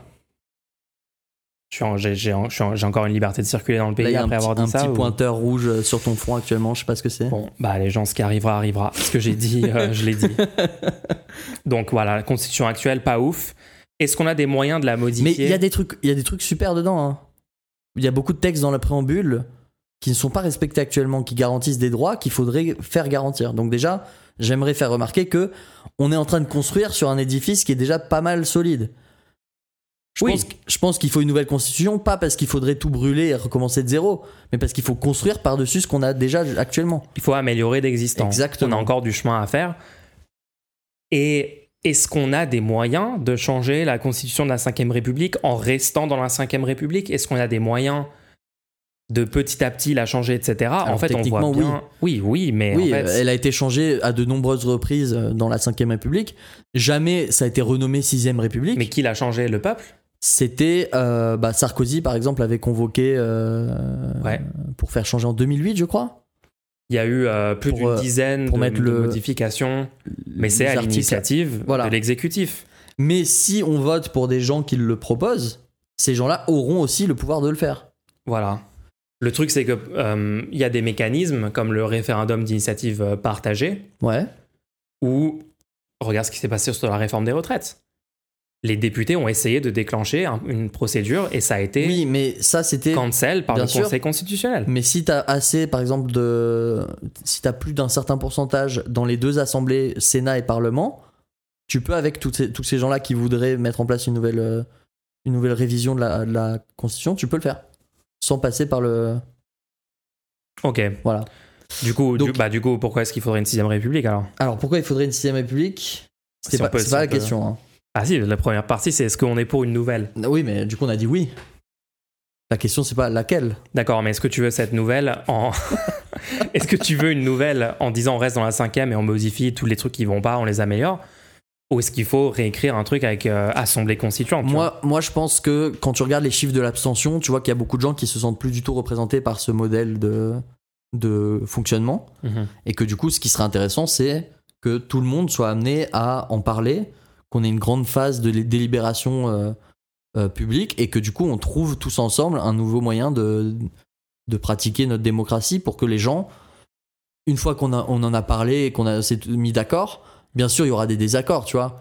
Mais au moins, vu qu'on aura pris ce temps d'essayer de, de- de- bah déjà, ce sera voté au référendum, donc il y aura une majorité de la population qui sera d'accord avec le fait que ce qu'on aura décidé, c'est mieux que ce qu'il y avait avant, bah, il y aura peut-être un regain d'intérêt pour le- les institutions. Et du coup, le seul fait que les gens aient pris part dans le- la Constitution, Ouais, dans son écriture, dans littéralement non, parce que j'étais en train de dire la Constitution, j'ai pas fini ma phrase. La Constitution de la T'es en train de dire que je Constitution. coupe trop la parole Non, je- dans la Constitution, ouais. non, non, c'est pas ça, c'est- c'était une sa blague. Constitution. Parce que j'étais en train de parler, je dis. Pris pla- pris- Non, mais explique pas la blague, ça la Constitution. T'es juste en train d'empirer la En situation. fait, c'était la, la c'était pas la Constitution elle-même, c'était la Constitution de, de- du texte. J'avais compris. en fait. Bah, le seul fait qu'ils aient fait ça, c'est. le seul fait qu'ils aient fait ça, c'est déjà, Oui, oui. en oui. soi, c'est hy- hyper utile. Parce que je pense qu'aujourd'hui, on se rend plus compte qu'on est des citoyens. Quand je parle aux gens, j'ai pas l'impression de parler à des citoyens. C'est fou. Non. Je parle aux gens, ils, ils parlent comme s'ils étaient spectateurs. Or, on est tous actuellement citoyens. On est tous en train de faire exister le projet euh, France. Mais moi, mon argument aussi pour l'Assemblée constituante, c'est que euh, tu dis oui, on pourrait modifier dans la 5ème République petit à petit en élisant des gens qui le proposent dans Non, le non, moi, je- programme et qui. euh, Moi, je parle de faire, de faire ça pour mettre en place la 6 République. Oui, oui, j'ai compris. Non. Mais je réexplique aux gens pourquoi c'est une bonne idée de pas juste rester dans la 5ème République et de demander ça. Moi, j'ai pas envie d'attendre J'ai pas dit ça. étape par étape. C'est incroyable. Il, juste, il sabote tout le podcast. quoi. J'ai pas envie d'attendre que des, représentants élus Oui. année après année, modifie, machin. Non, on- il nous faut recréer tout depuis le début. Évidemment, on va reprendre un tas de choses qui sont dans la Le Constitution. donc c'est au pas moins le préambule.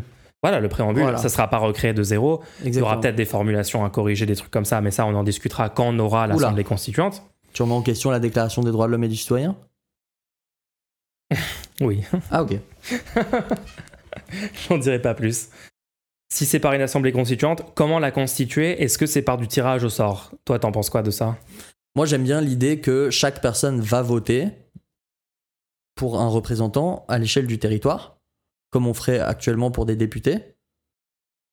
Et tu peux voter pour des gens qui se présentent, d'accord? D'accord. Mais tu peux aussi voter pour techniquement que quelqu'un soit tiré au sort dans ton territoire. Mais personne va voter pour que quelqu'un soit tiré au sort. Bah si, si tu veux pas que ce soit un- une des personnes qui se présente. Ouais, mais tout le monde a. Parce les, que, les personnes qui vont se présenter vont, vont afficher des bords politiques, vont afficher. parce que pour moi, du coup, l'abstention compterait dans ce, dans ce système-là. Et si tu t'abstiens, c'est comme si tu votais pour le tirage au sort. D'accord, ok, oui, oui, donc d'accord. Et du coup, si c'est le tirage au sort qui gagne en comptant l'abstention dedans, parce que quelqu'un qui s'est abstenu, c'est quelqu'un qui s'est dit je vais pas me déplacer pour aller voter pour une de ces personnes-là. Donc je veux pas une de ces personnes-là. Donc c'est comme ça qu'on on annonce aux gens que c'est comme ça que ça va fonctionner. Donc ils le savent que s'ils vont pas voter, ce sera tiré au sort. Donc déjà, ça pourrait intéresser beaucoup de personnes qui se diraient oula non, le tirage au sort, euh, euh, c'est le, le euh, c'est On va laisser des. on va laisser n'importe qui diriger. Ouais, ouais. Donc non, je vais du coup me déplacer pour aller voter. Donc autant ça pourrait pousser des gens à aller voter, autant du coup les, les territoires où il y a des gens où ça donne pas du tout envie de voter pour eux, bah du coup il y aura un tirage au sort qui sera fait quoi. Est-ce que t'as pas peur que parce que la gauche est plus favorable au tirage au sort et la droite et l'extrême droite moins Parce que c'est pas trop leur délire. Est-ce que t'as pas l'impression que la droite ira voter pour des représentants de droite et la gauche va disproportionnellement être OK avec le tirage au sort, mais comme le tirage au sort, en fait, c'est aléatoire, est-ce que ça biaiserait pas cette assemblée vers la droite? Je sais pas, l'abstention est hyper répandue actuellement. Et du ouais, mais les, les, les gens qui s'abstiennent sont plus de gauche que la moyenne de la population. Selon les stats qu'on a. Oui, mais les gens qui seront tirés au sort sont plus de gauche que la. Bah justement, les gens tirés au sort sont seront représentatifs de la moyenne de la population. Oui, mais la moyenne de la population, quand. Si les gens qui ne s'abstiennent pas et qui sont pas pro tirage au sort. sont à l'Assemblée, quand tu vois ce qui est fait par exemple pour le Conseil du climat. Oui, mais le Conseil du climat, justement. C'est que des tirages au sort. C'est 100% tirage au sort. Est-ce que c'est pas mieux du 100% tirage au sort? Parce que là, on a vraiment un groupe de gens avec des opinions politiques euh, représentatives des gens, parce que, bah, loi des grands nombres, tu tires au sort 1000 personnes, t'as un échantillon représentatif.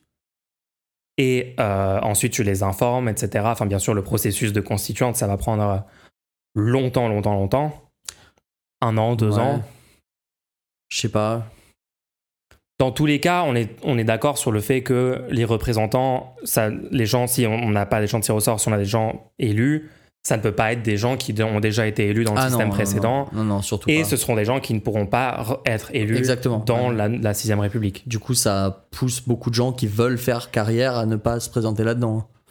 Honnêtement, moi, je suis assez chaud pour. Euh, bah, on a vu ce que ça donnait sur la convention pour le climat. Fais 100% tirage 100% au sort. tirage au sort, mais pour la Constitution, combien de personnes alors faudrait pour toi? 1000, comme pour les sondages. Et le concept de euh, tirage au sort dans, à l'échelle de, de territoire, par exemple département, région, et que dans chaque truc, ils délibèrent entre eux pour un texte à défendre, et ils envoient un petit nombre de gens de chaque assemblée avec ce sur quoi ils sont mis d'accord pour aller dans une nouvelle assemblée à l'échelle du territoire? Tu sais, de faire en, en après, tu auras. Euh, oui, si, si, tu fais. Euh, euh, oui, mais après, tu auras genre plein de textes. Comment tu vas les recombiner Comment tu auras un immense bah, justement, Là, il y a des représentants. Ouais. Il y a des représentants des assemblées. Ouais, moi, je représente cette version de la nouvelle constitution, moi, cette version. Voilà, et du coup, tu as une assemblée constituante avec plein de gens qui ont déjà, en petits groupes dans leur territoire, avec déjà une assemblée constituante, fait un travail. Et qui peuvent essayer de le mettre en commun tous ensemble, quoi. Je pense que ça permet que, Ouais, mais est-ce que c'est pas juste beaucoup plus galère d'avoir tous ces textes déjà préfaits et ensuite essayer de les recombiner? Dans tous les cas, ça va être compliqué comme processus. Moi, hein. je, veux, je veux pas que ce soit un, énorme. Parce qu'il y a deux possibilités. Soit tu mets très peu de personnes, et dans ce cas, ça se fait rapidement, mais en fait, un texte complètement euh, fou.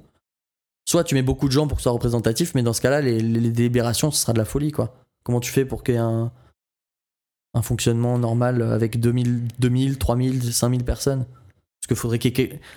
d'un point de vue d'échantillonnage, tu vois, d'un point de vue d'échantillonnage, faudrait qu'il y ait 1000 à 5000 personnes, quoi. En fait, tu vas avoir des rounds, tu vas avoir des. Bah, ils vont voter sur. Euh, est-ce que cet article-là, on le met ou pas et, après, il y aura un vote plus global sur des.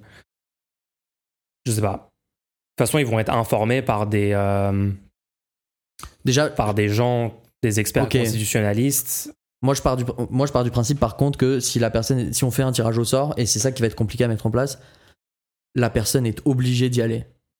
Ah ouais, t'es pour, euh, ouais. t'es pas pour un tirage au sort? Non. T'es contre le fait de tirer au sort quand il y a l'option de choisir de ne pas y aller? Non, non, parce que ça, ça pousse, parce que ça, ça pousse des.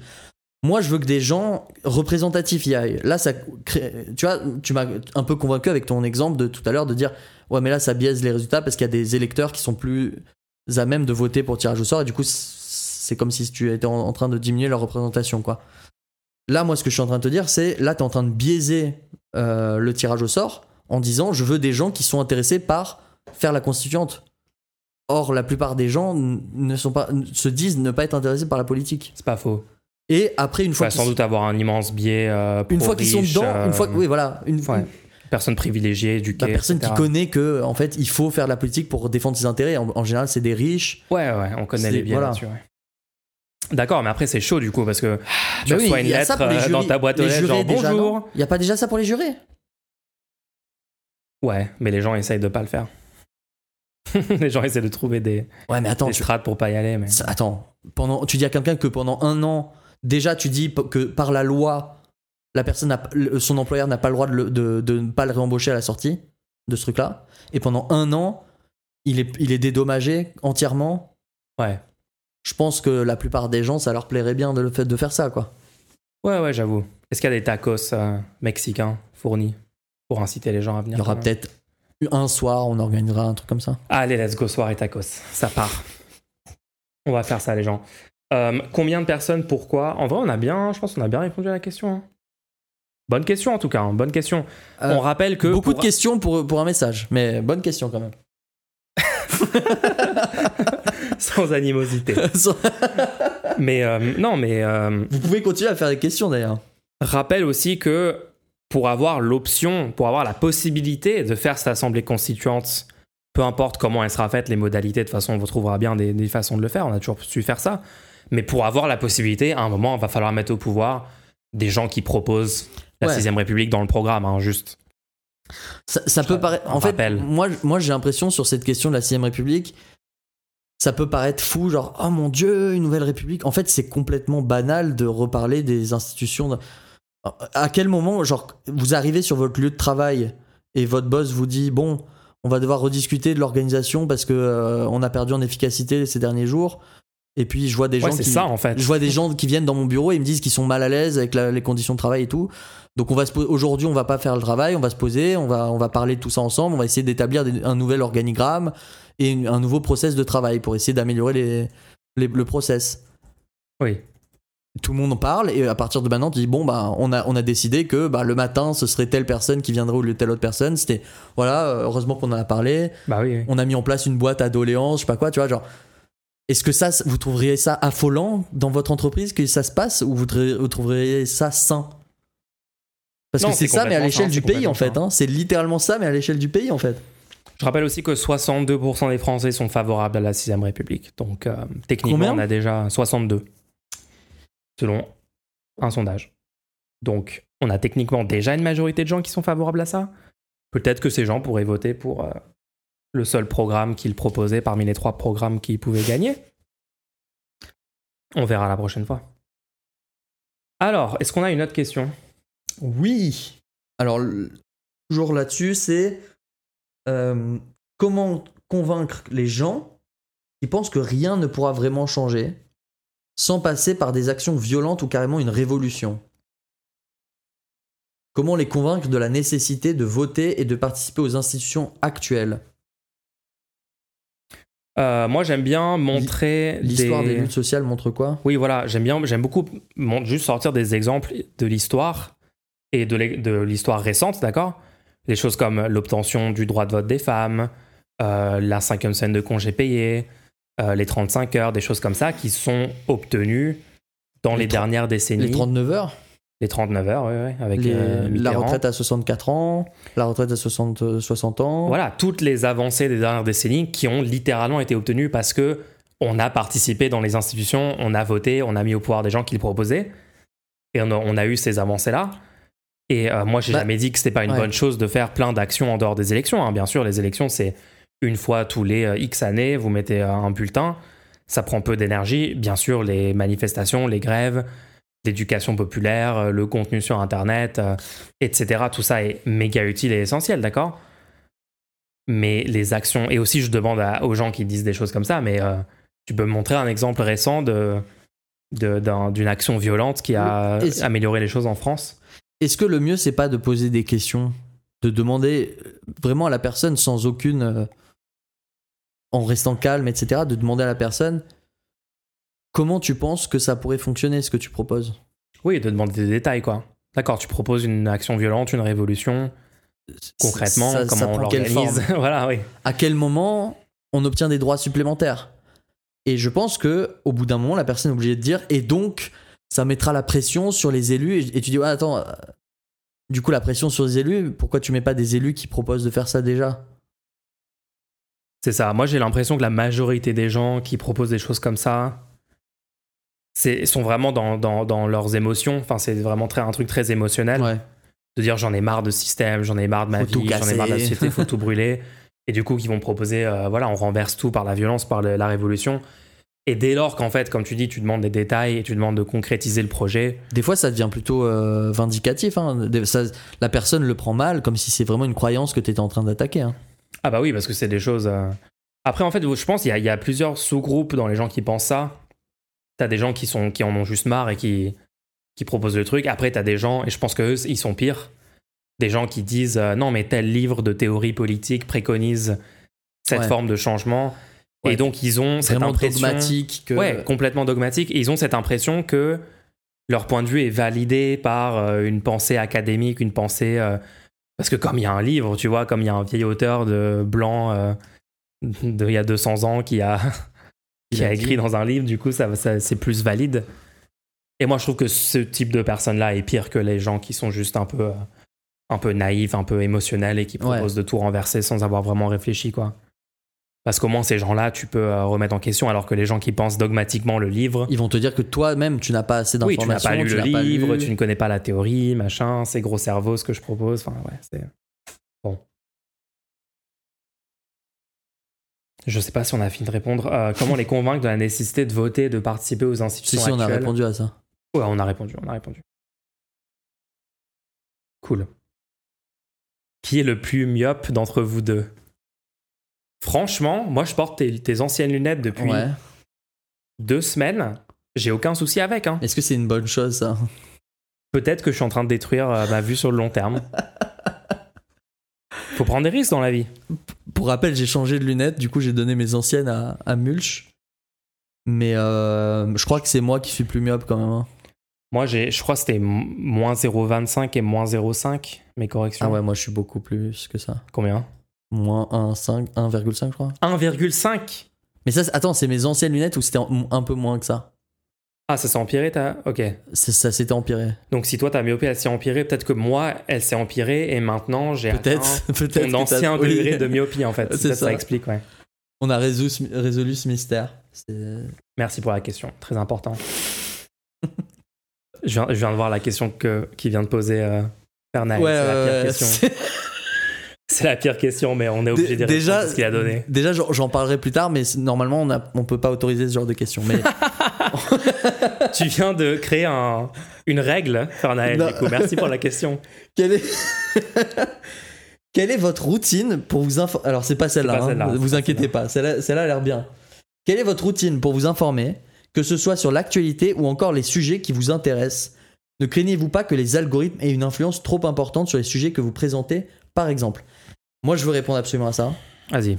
parce que je fais un travail hyper euh, fatigant, hyper rigoureux pour justement ne pas dépendre des algorithmes. Ouais, toi, t'as une vraie stratégie pour avoir Ouais. un bon euh, feed d'informations. Moi, c'est une catastrophe hein, en comparaison. En fait, j'utilise pas du tout, par exemple, les fonctionnalités d'abonnement de, YouTube. J'utilise quasiment jamais l'interface de YouTube pour trouver les vidéos. J'utilise des flux RSS. Tu peux récupérer pour chaque chaîne YouTube le flux RSS de la chaîne. C'est une fonctionnalité très cachée parce qu'il faut carrément euh, aller chercher le lien avec des extensions et tout. Mais ça existe. Le- YouTube propose des, des flux RSS. Donc si vous connaissez pas les flux RSS, c'est ce qui permet de récupérer. euh, euh, bah, par exemple, s'il y a un nouvel- une nouvelle vidéo, vous en êtes informé. Une nouvelle vidéo d'une chaîne, vous en êtes informé, tu vois. Ouais. Et donc j'ai un agrégateur de flux RSS et du coup je vois toutes les, toutes les chaînes auxquelles je suis abonné directement depuis, depuis ça. Et du coup, ce que ça permet, ça permet de suivre sur tous mes appareils que j'ai quelle vidéo j'ai vue, quelle vidéo j'ai pas vue. Et sur ce flux RSS, du coup, une fois que j'ai vu une vidéo, elle n'est même plus affichée dans, dans- dans la liste. Pourquoi c'est utile? Parce que je suis abonné à énormément de, de sources que je trouve utiles euh, de, de consulter. Yes. Et je, même les vidéos qui, qui, de prime abord, ça te semble pas intéressant. De prime abord, ça te semble pas intéressant. Et du coup, tu vas plutôt cliquer sur une autre vidéo qui a l'air plus sexy, genre ah euh, tel nouveau jeu vient de sortir, des choses comme ça. Et ben, dans mon système à moi, la vidéo qui, qui est techniquement intéressante sur le fond, mais pas hyper attrayante, elle reste dans mon dans la liste de vidéos. Oui. Et au fur et à mesure, ça, ça, ça décante, tu vois. Ça Ouais, ouais, ouais. voilà. D'accord. Et ça me permet de pas louper des vidéos comme ça importantes, de me dire bon, là j'ai envie de la, ça y est, je suis, j'ai un peu de temps devant moi, j'ai, envie de la regarder et, et de la mettre. Tandis que dans le flux, les, les- le YouTube, etc. La fonctionnalité telle qu'elle est actuellement, ça te bombarde. Déjà, très rarement tu vas cliquer sur les suggestions parce qu'ils mettent pas mal euh, sur les abonnements parce qu'ils mettent pas mal de tes abonnements dans les suggestions et tu crois du coup que c'est bon, t'as vu tes abonnements. Oui, oui, oui. Et du coup, tu vas même plus voir tes abonnements. Et même dans tes abonnements, vu que, t'es- vu que les, les créateurs de contenu sont poussés à créer le maximum de contenu, eh ben tu, il y a des chaînes, des fois, t'es abonné à une chaîne et ça pousse tous les autres trucs auxquels t'es abonné, ça les pousse. Et tu, si une personne a mis, par exemple, six mois à mettre, à faire un contenu de deux heures sur euh, l'histoire d'une Oui, guerre, un machin, documentaire de fou. Voilà. ouais, oui. le lendemain, euh, il y a 28 euh, streams de Fortnite ou je sais pas quoi qui, qui ont, qui ont enterré ce contenu, tu Les vois. segments de Bad Mulch euh, qui se sont rajoutés. Par exemple. voilà, donc ça, Ouais. moi, c'est ma recommandation pour. euh, Donc toi, ton, ce système-là, du coup, tu n'es pas dépendant d'un algo. Tu n'as pas un algo qui te... Tu, tu présélectionnes Voilà. les chaînes qui vont être dans, ton, dans ta zone de, de, de- du... Et je peux organiser, je peux organiser par catégorie. Par exemple, je peux cliquer sur euh, technologie, euh, politique. Et je- En vrai, je devrais vraiment faire ça. hein. Parce que moi, c'est une catastrophe. hein. Là, lui, il a tout organisé pour avoir, pour pas dépendre d'algo. Moi, littéralement, je me connecte sur Twitter. Je fais refresh. Et je, me, et je regarde euh, ce dont les gens parlent, en fait. hein. Après, je suis beaucoup de gens sur Twitter, mais après, c'est un peu une bulle quand même. hein.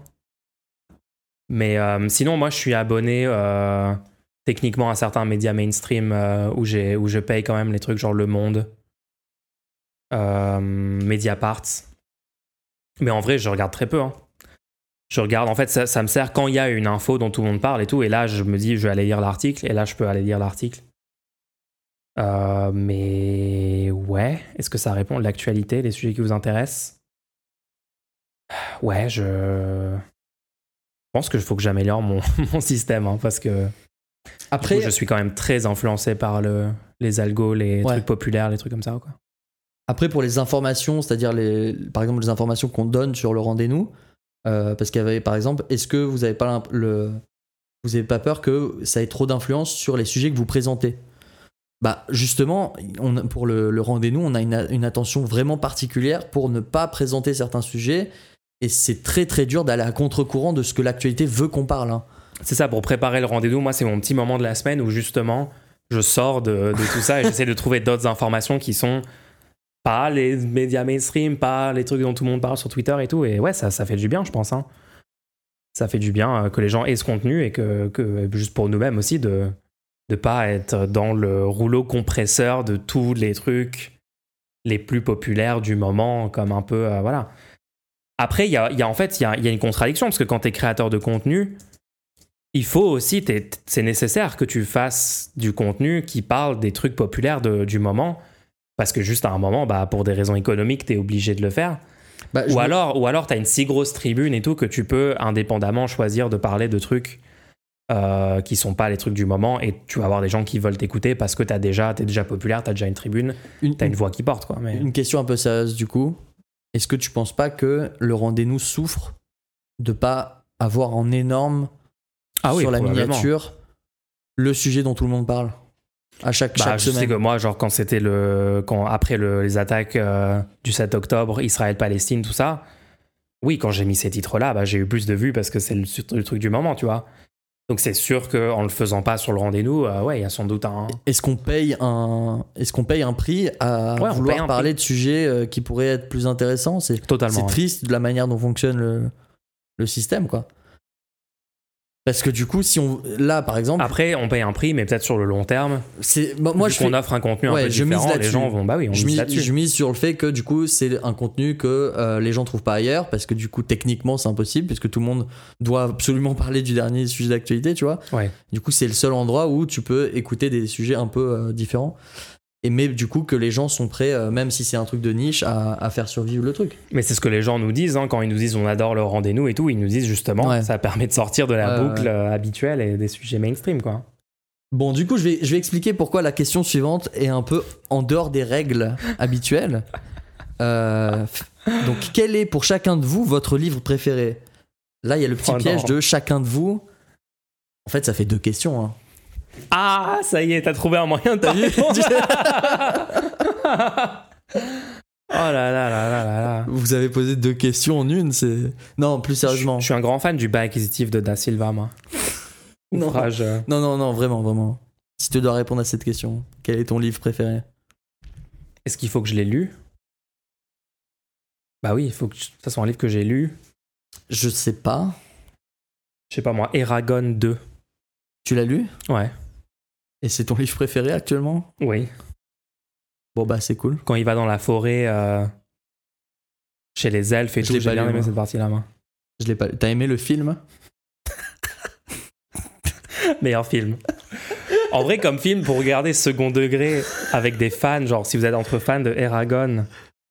Est-ce que Eragon, c'est encore. Les gens parlent plus d'Eragon, non? J'ai Pas l'impression que c'est pas du Pas tout. du tout. C'est genre une série de livres de quand j'étais ado. Je savais pas qu'on allait parler de Eragon sur le rendez-vous. Let's go. Parlons d'Eragon. On est cancel, je pense. Non, Film livre de préféré, je 2006. sais pas, les gens. Moi, je, je vous ai dit, je. Ah non, En fait, je- Eragon 2 là officiellement.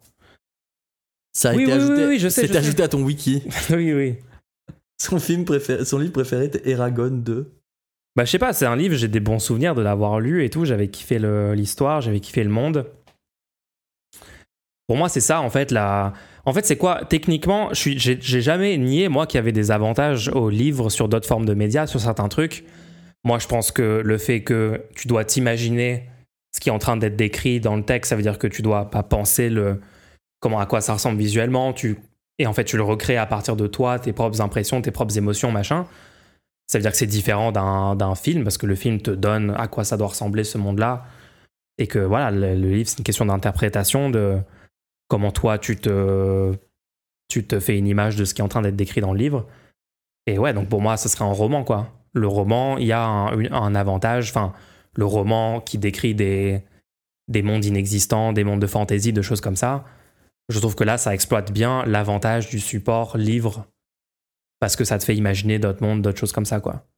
Alors qu'un truc ancré dans le réel, tu peux te le représenter parce qu'on a des photos, on a des, des documents, des choses comme ça, donc je sais pas. J'essaie de défendre les livres.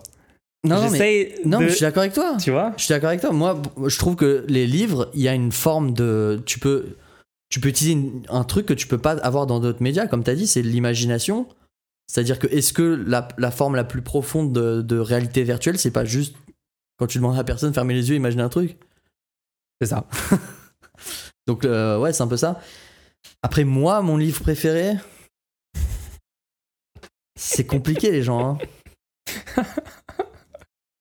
Les principes de la vertu. De... Non, non, non. tu l'avais aimé celui-là, hein Non. Non, euh, livre préféré, c'est compliqué parce que je lis vraiment pas beaucoup. Bah oui, on lit pas en fait. J'ai très peu lu dans ma vie. Non, j'ai très peu lu de livres. Parce qu'il y a aussi ce truc-là où euh, si c'est pas un livre, c'est méprisable, tu vois.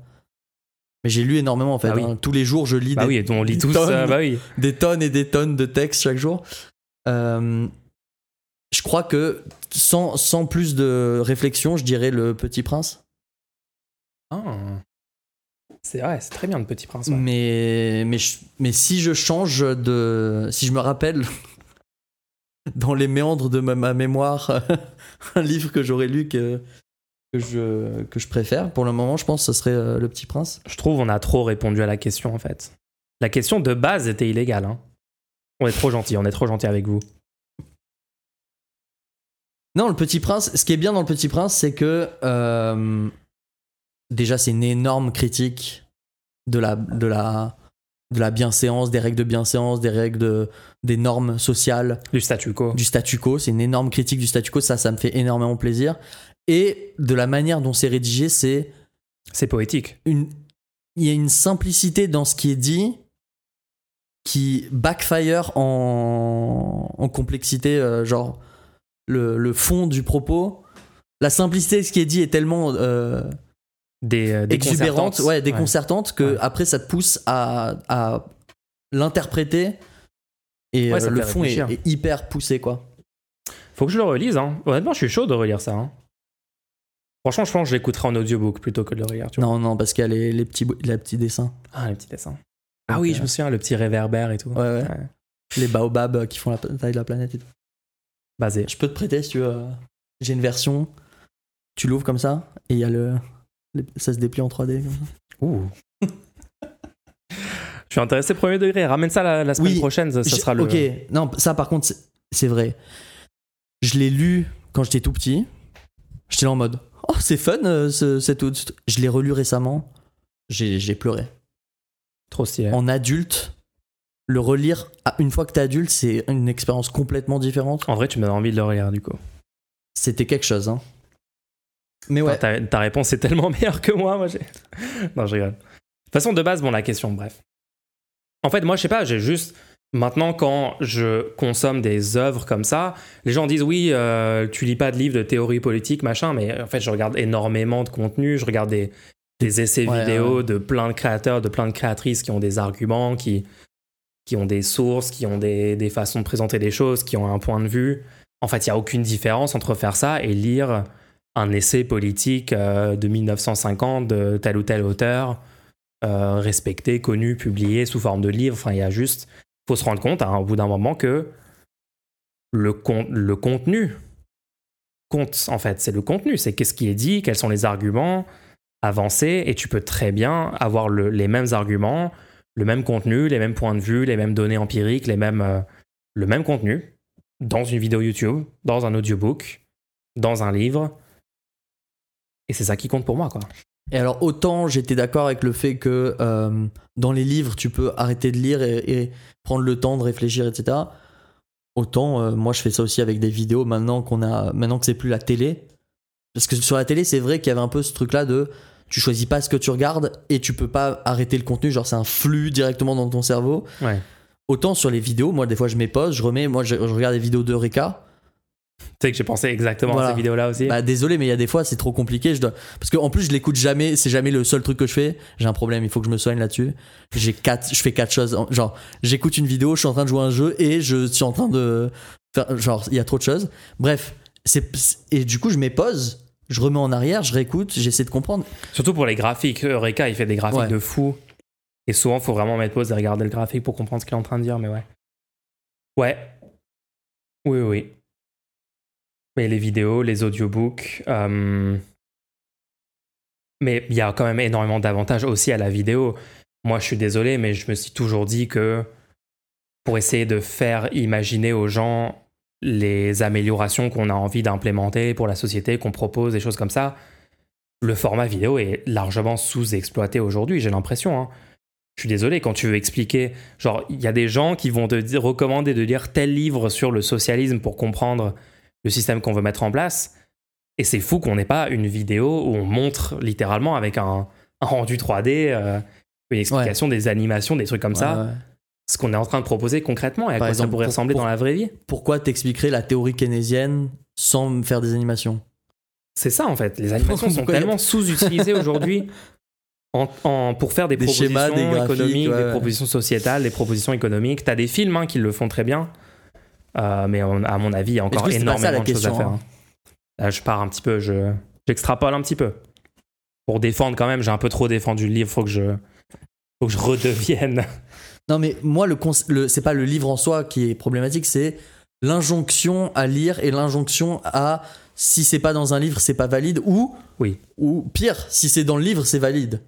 Ouais, je vois ça aussi souvent. Je vois ça aussi souvent. Donc c'est juste ça. Mais c'est un écrivain, c'est un auteur publié. En tout cas, je trouve que c'était des très bonnes questions. N'hésitez pas, si vous écoutez en replay actuellement, vous aussi vos questions pourraient être dans ce segment. Vous pouvez dès maintenant aller sur le site lerendez-nous.fr pour poser vos questions et, et soutenir ce podcast. En attendant, on se donne rendez-nous la semaine prochaine. Rendez-nous la semaine prochaine, les gens. Merci à tous. Ciao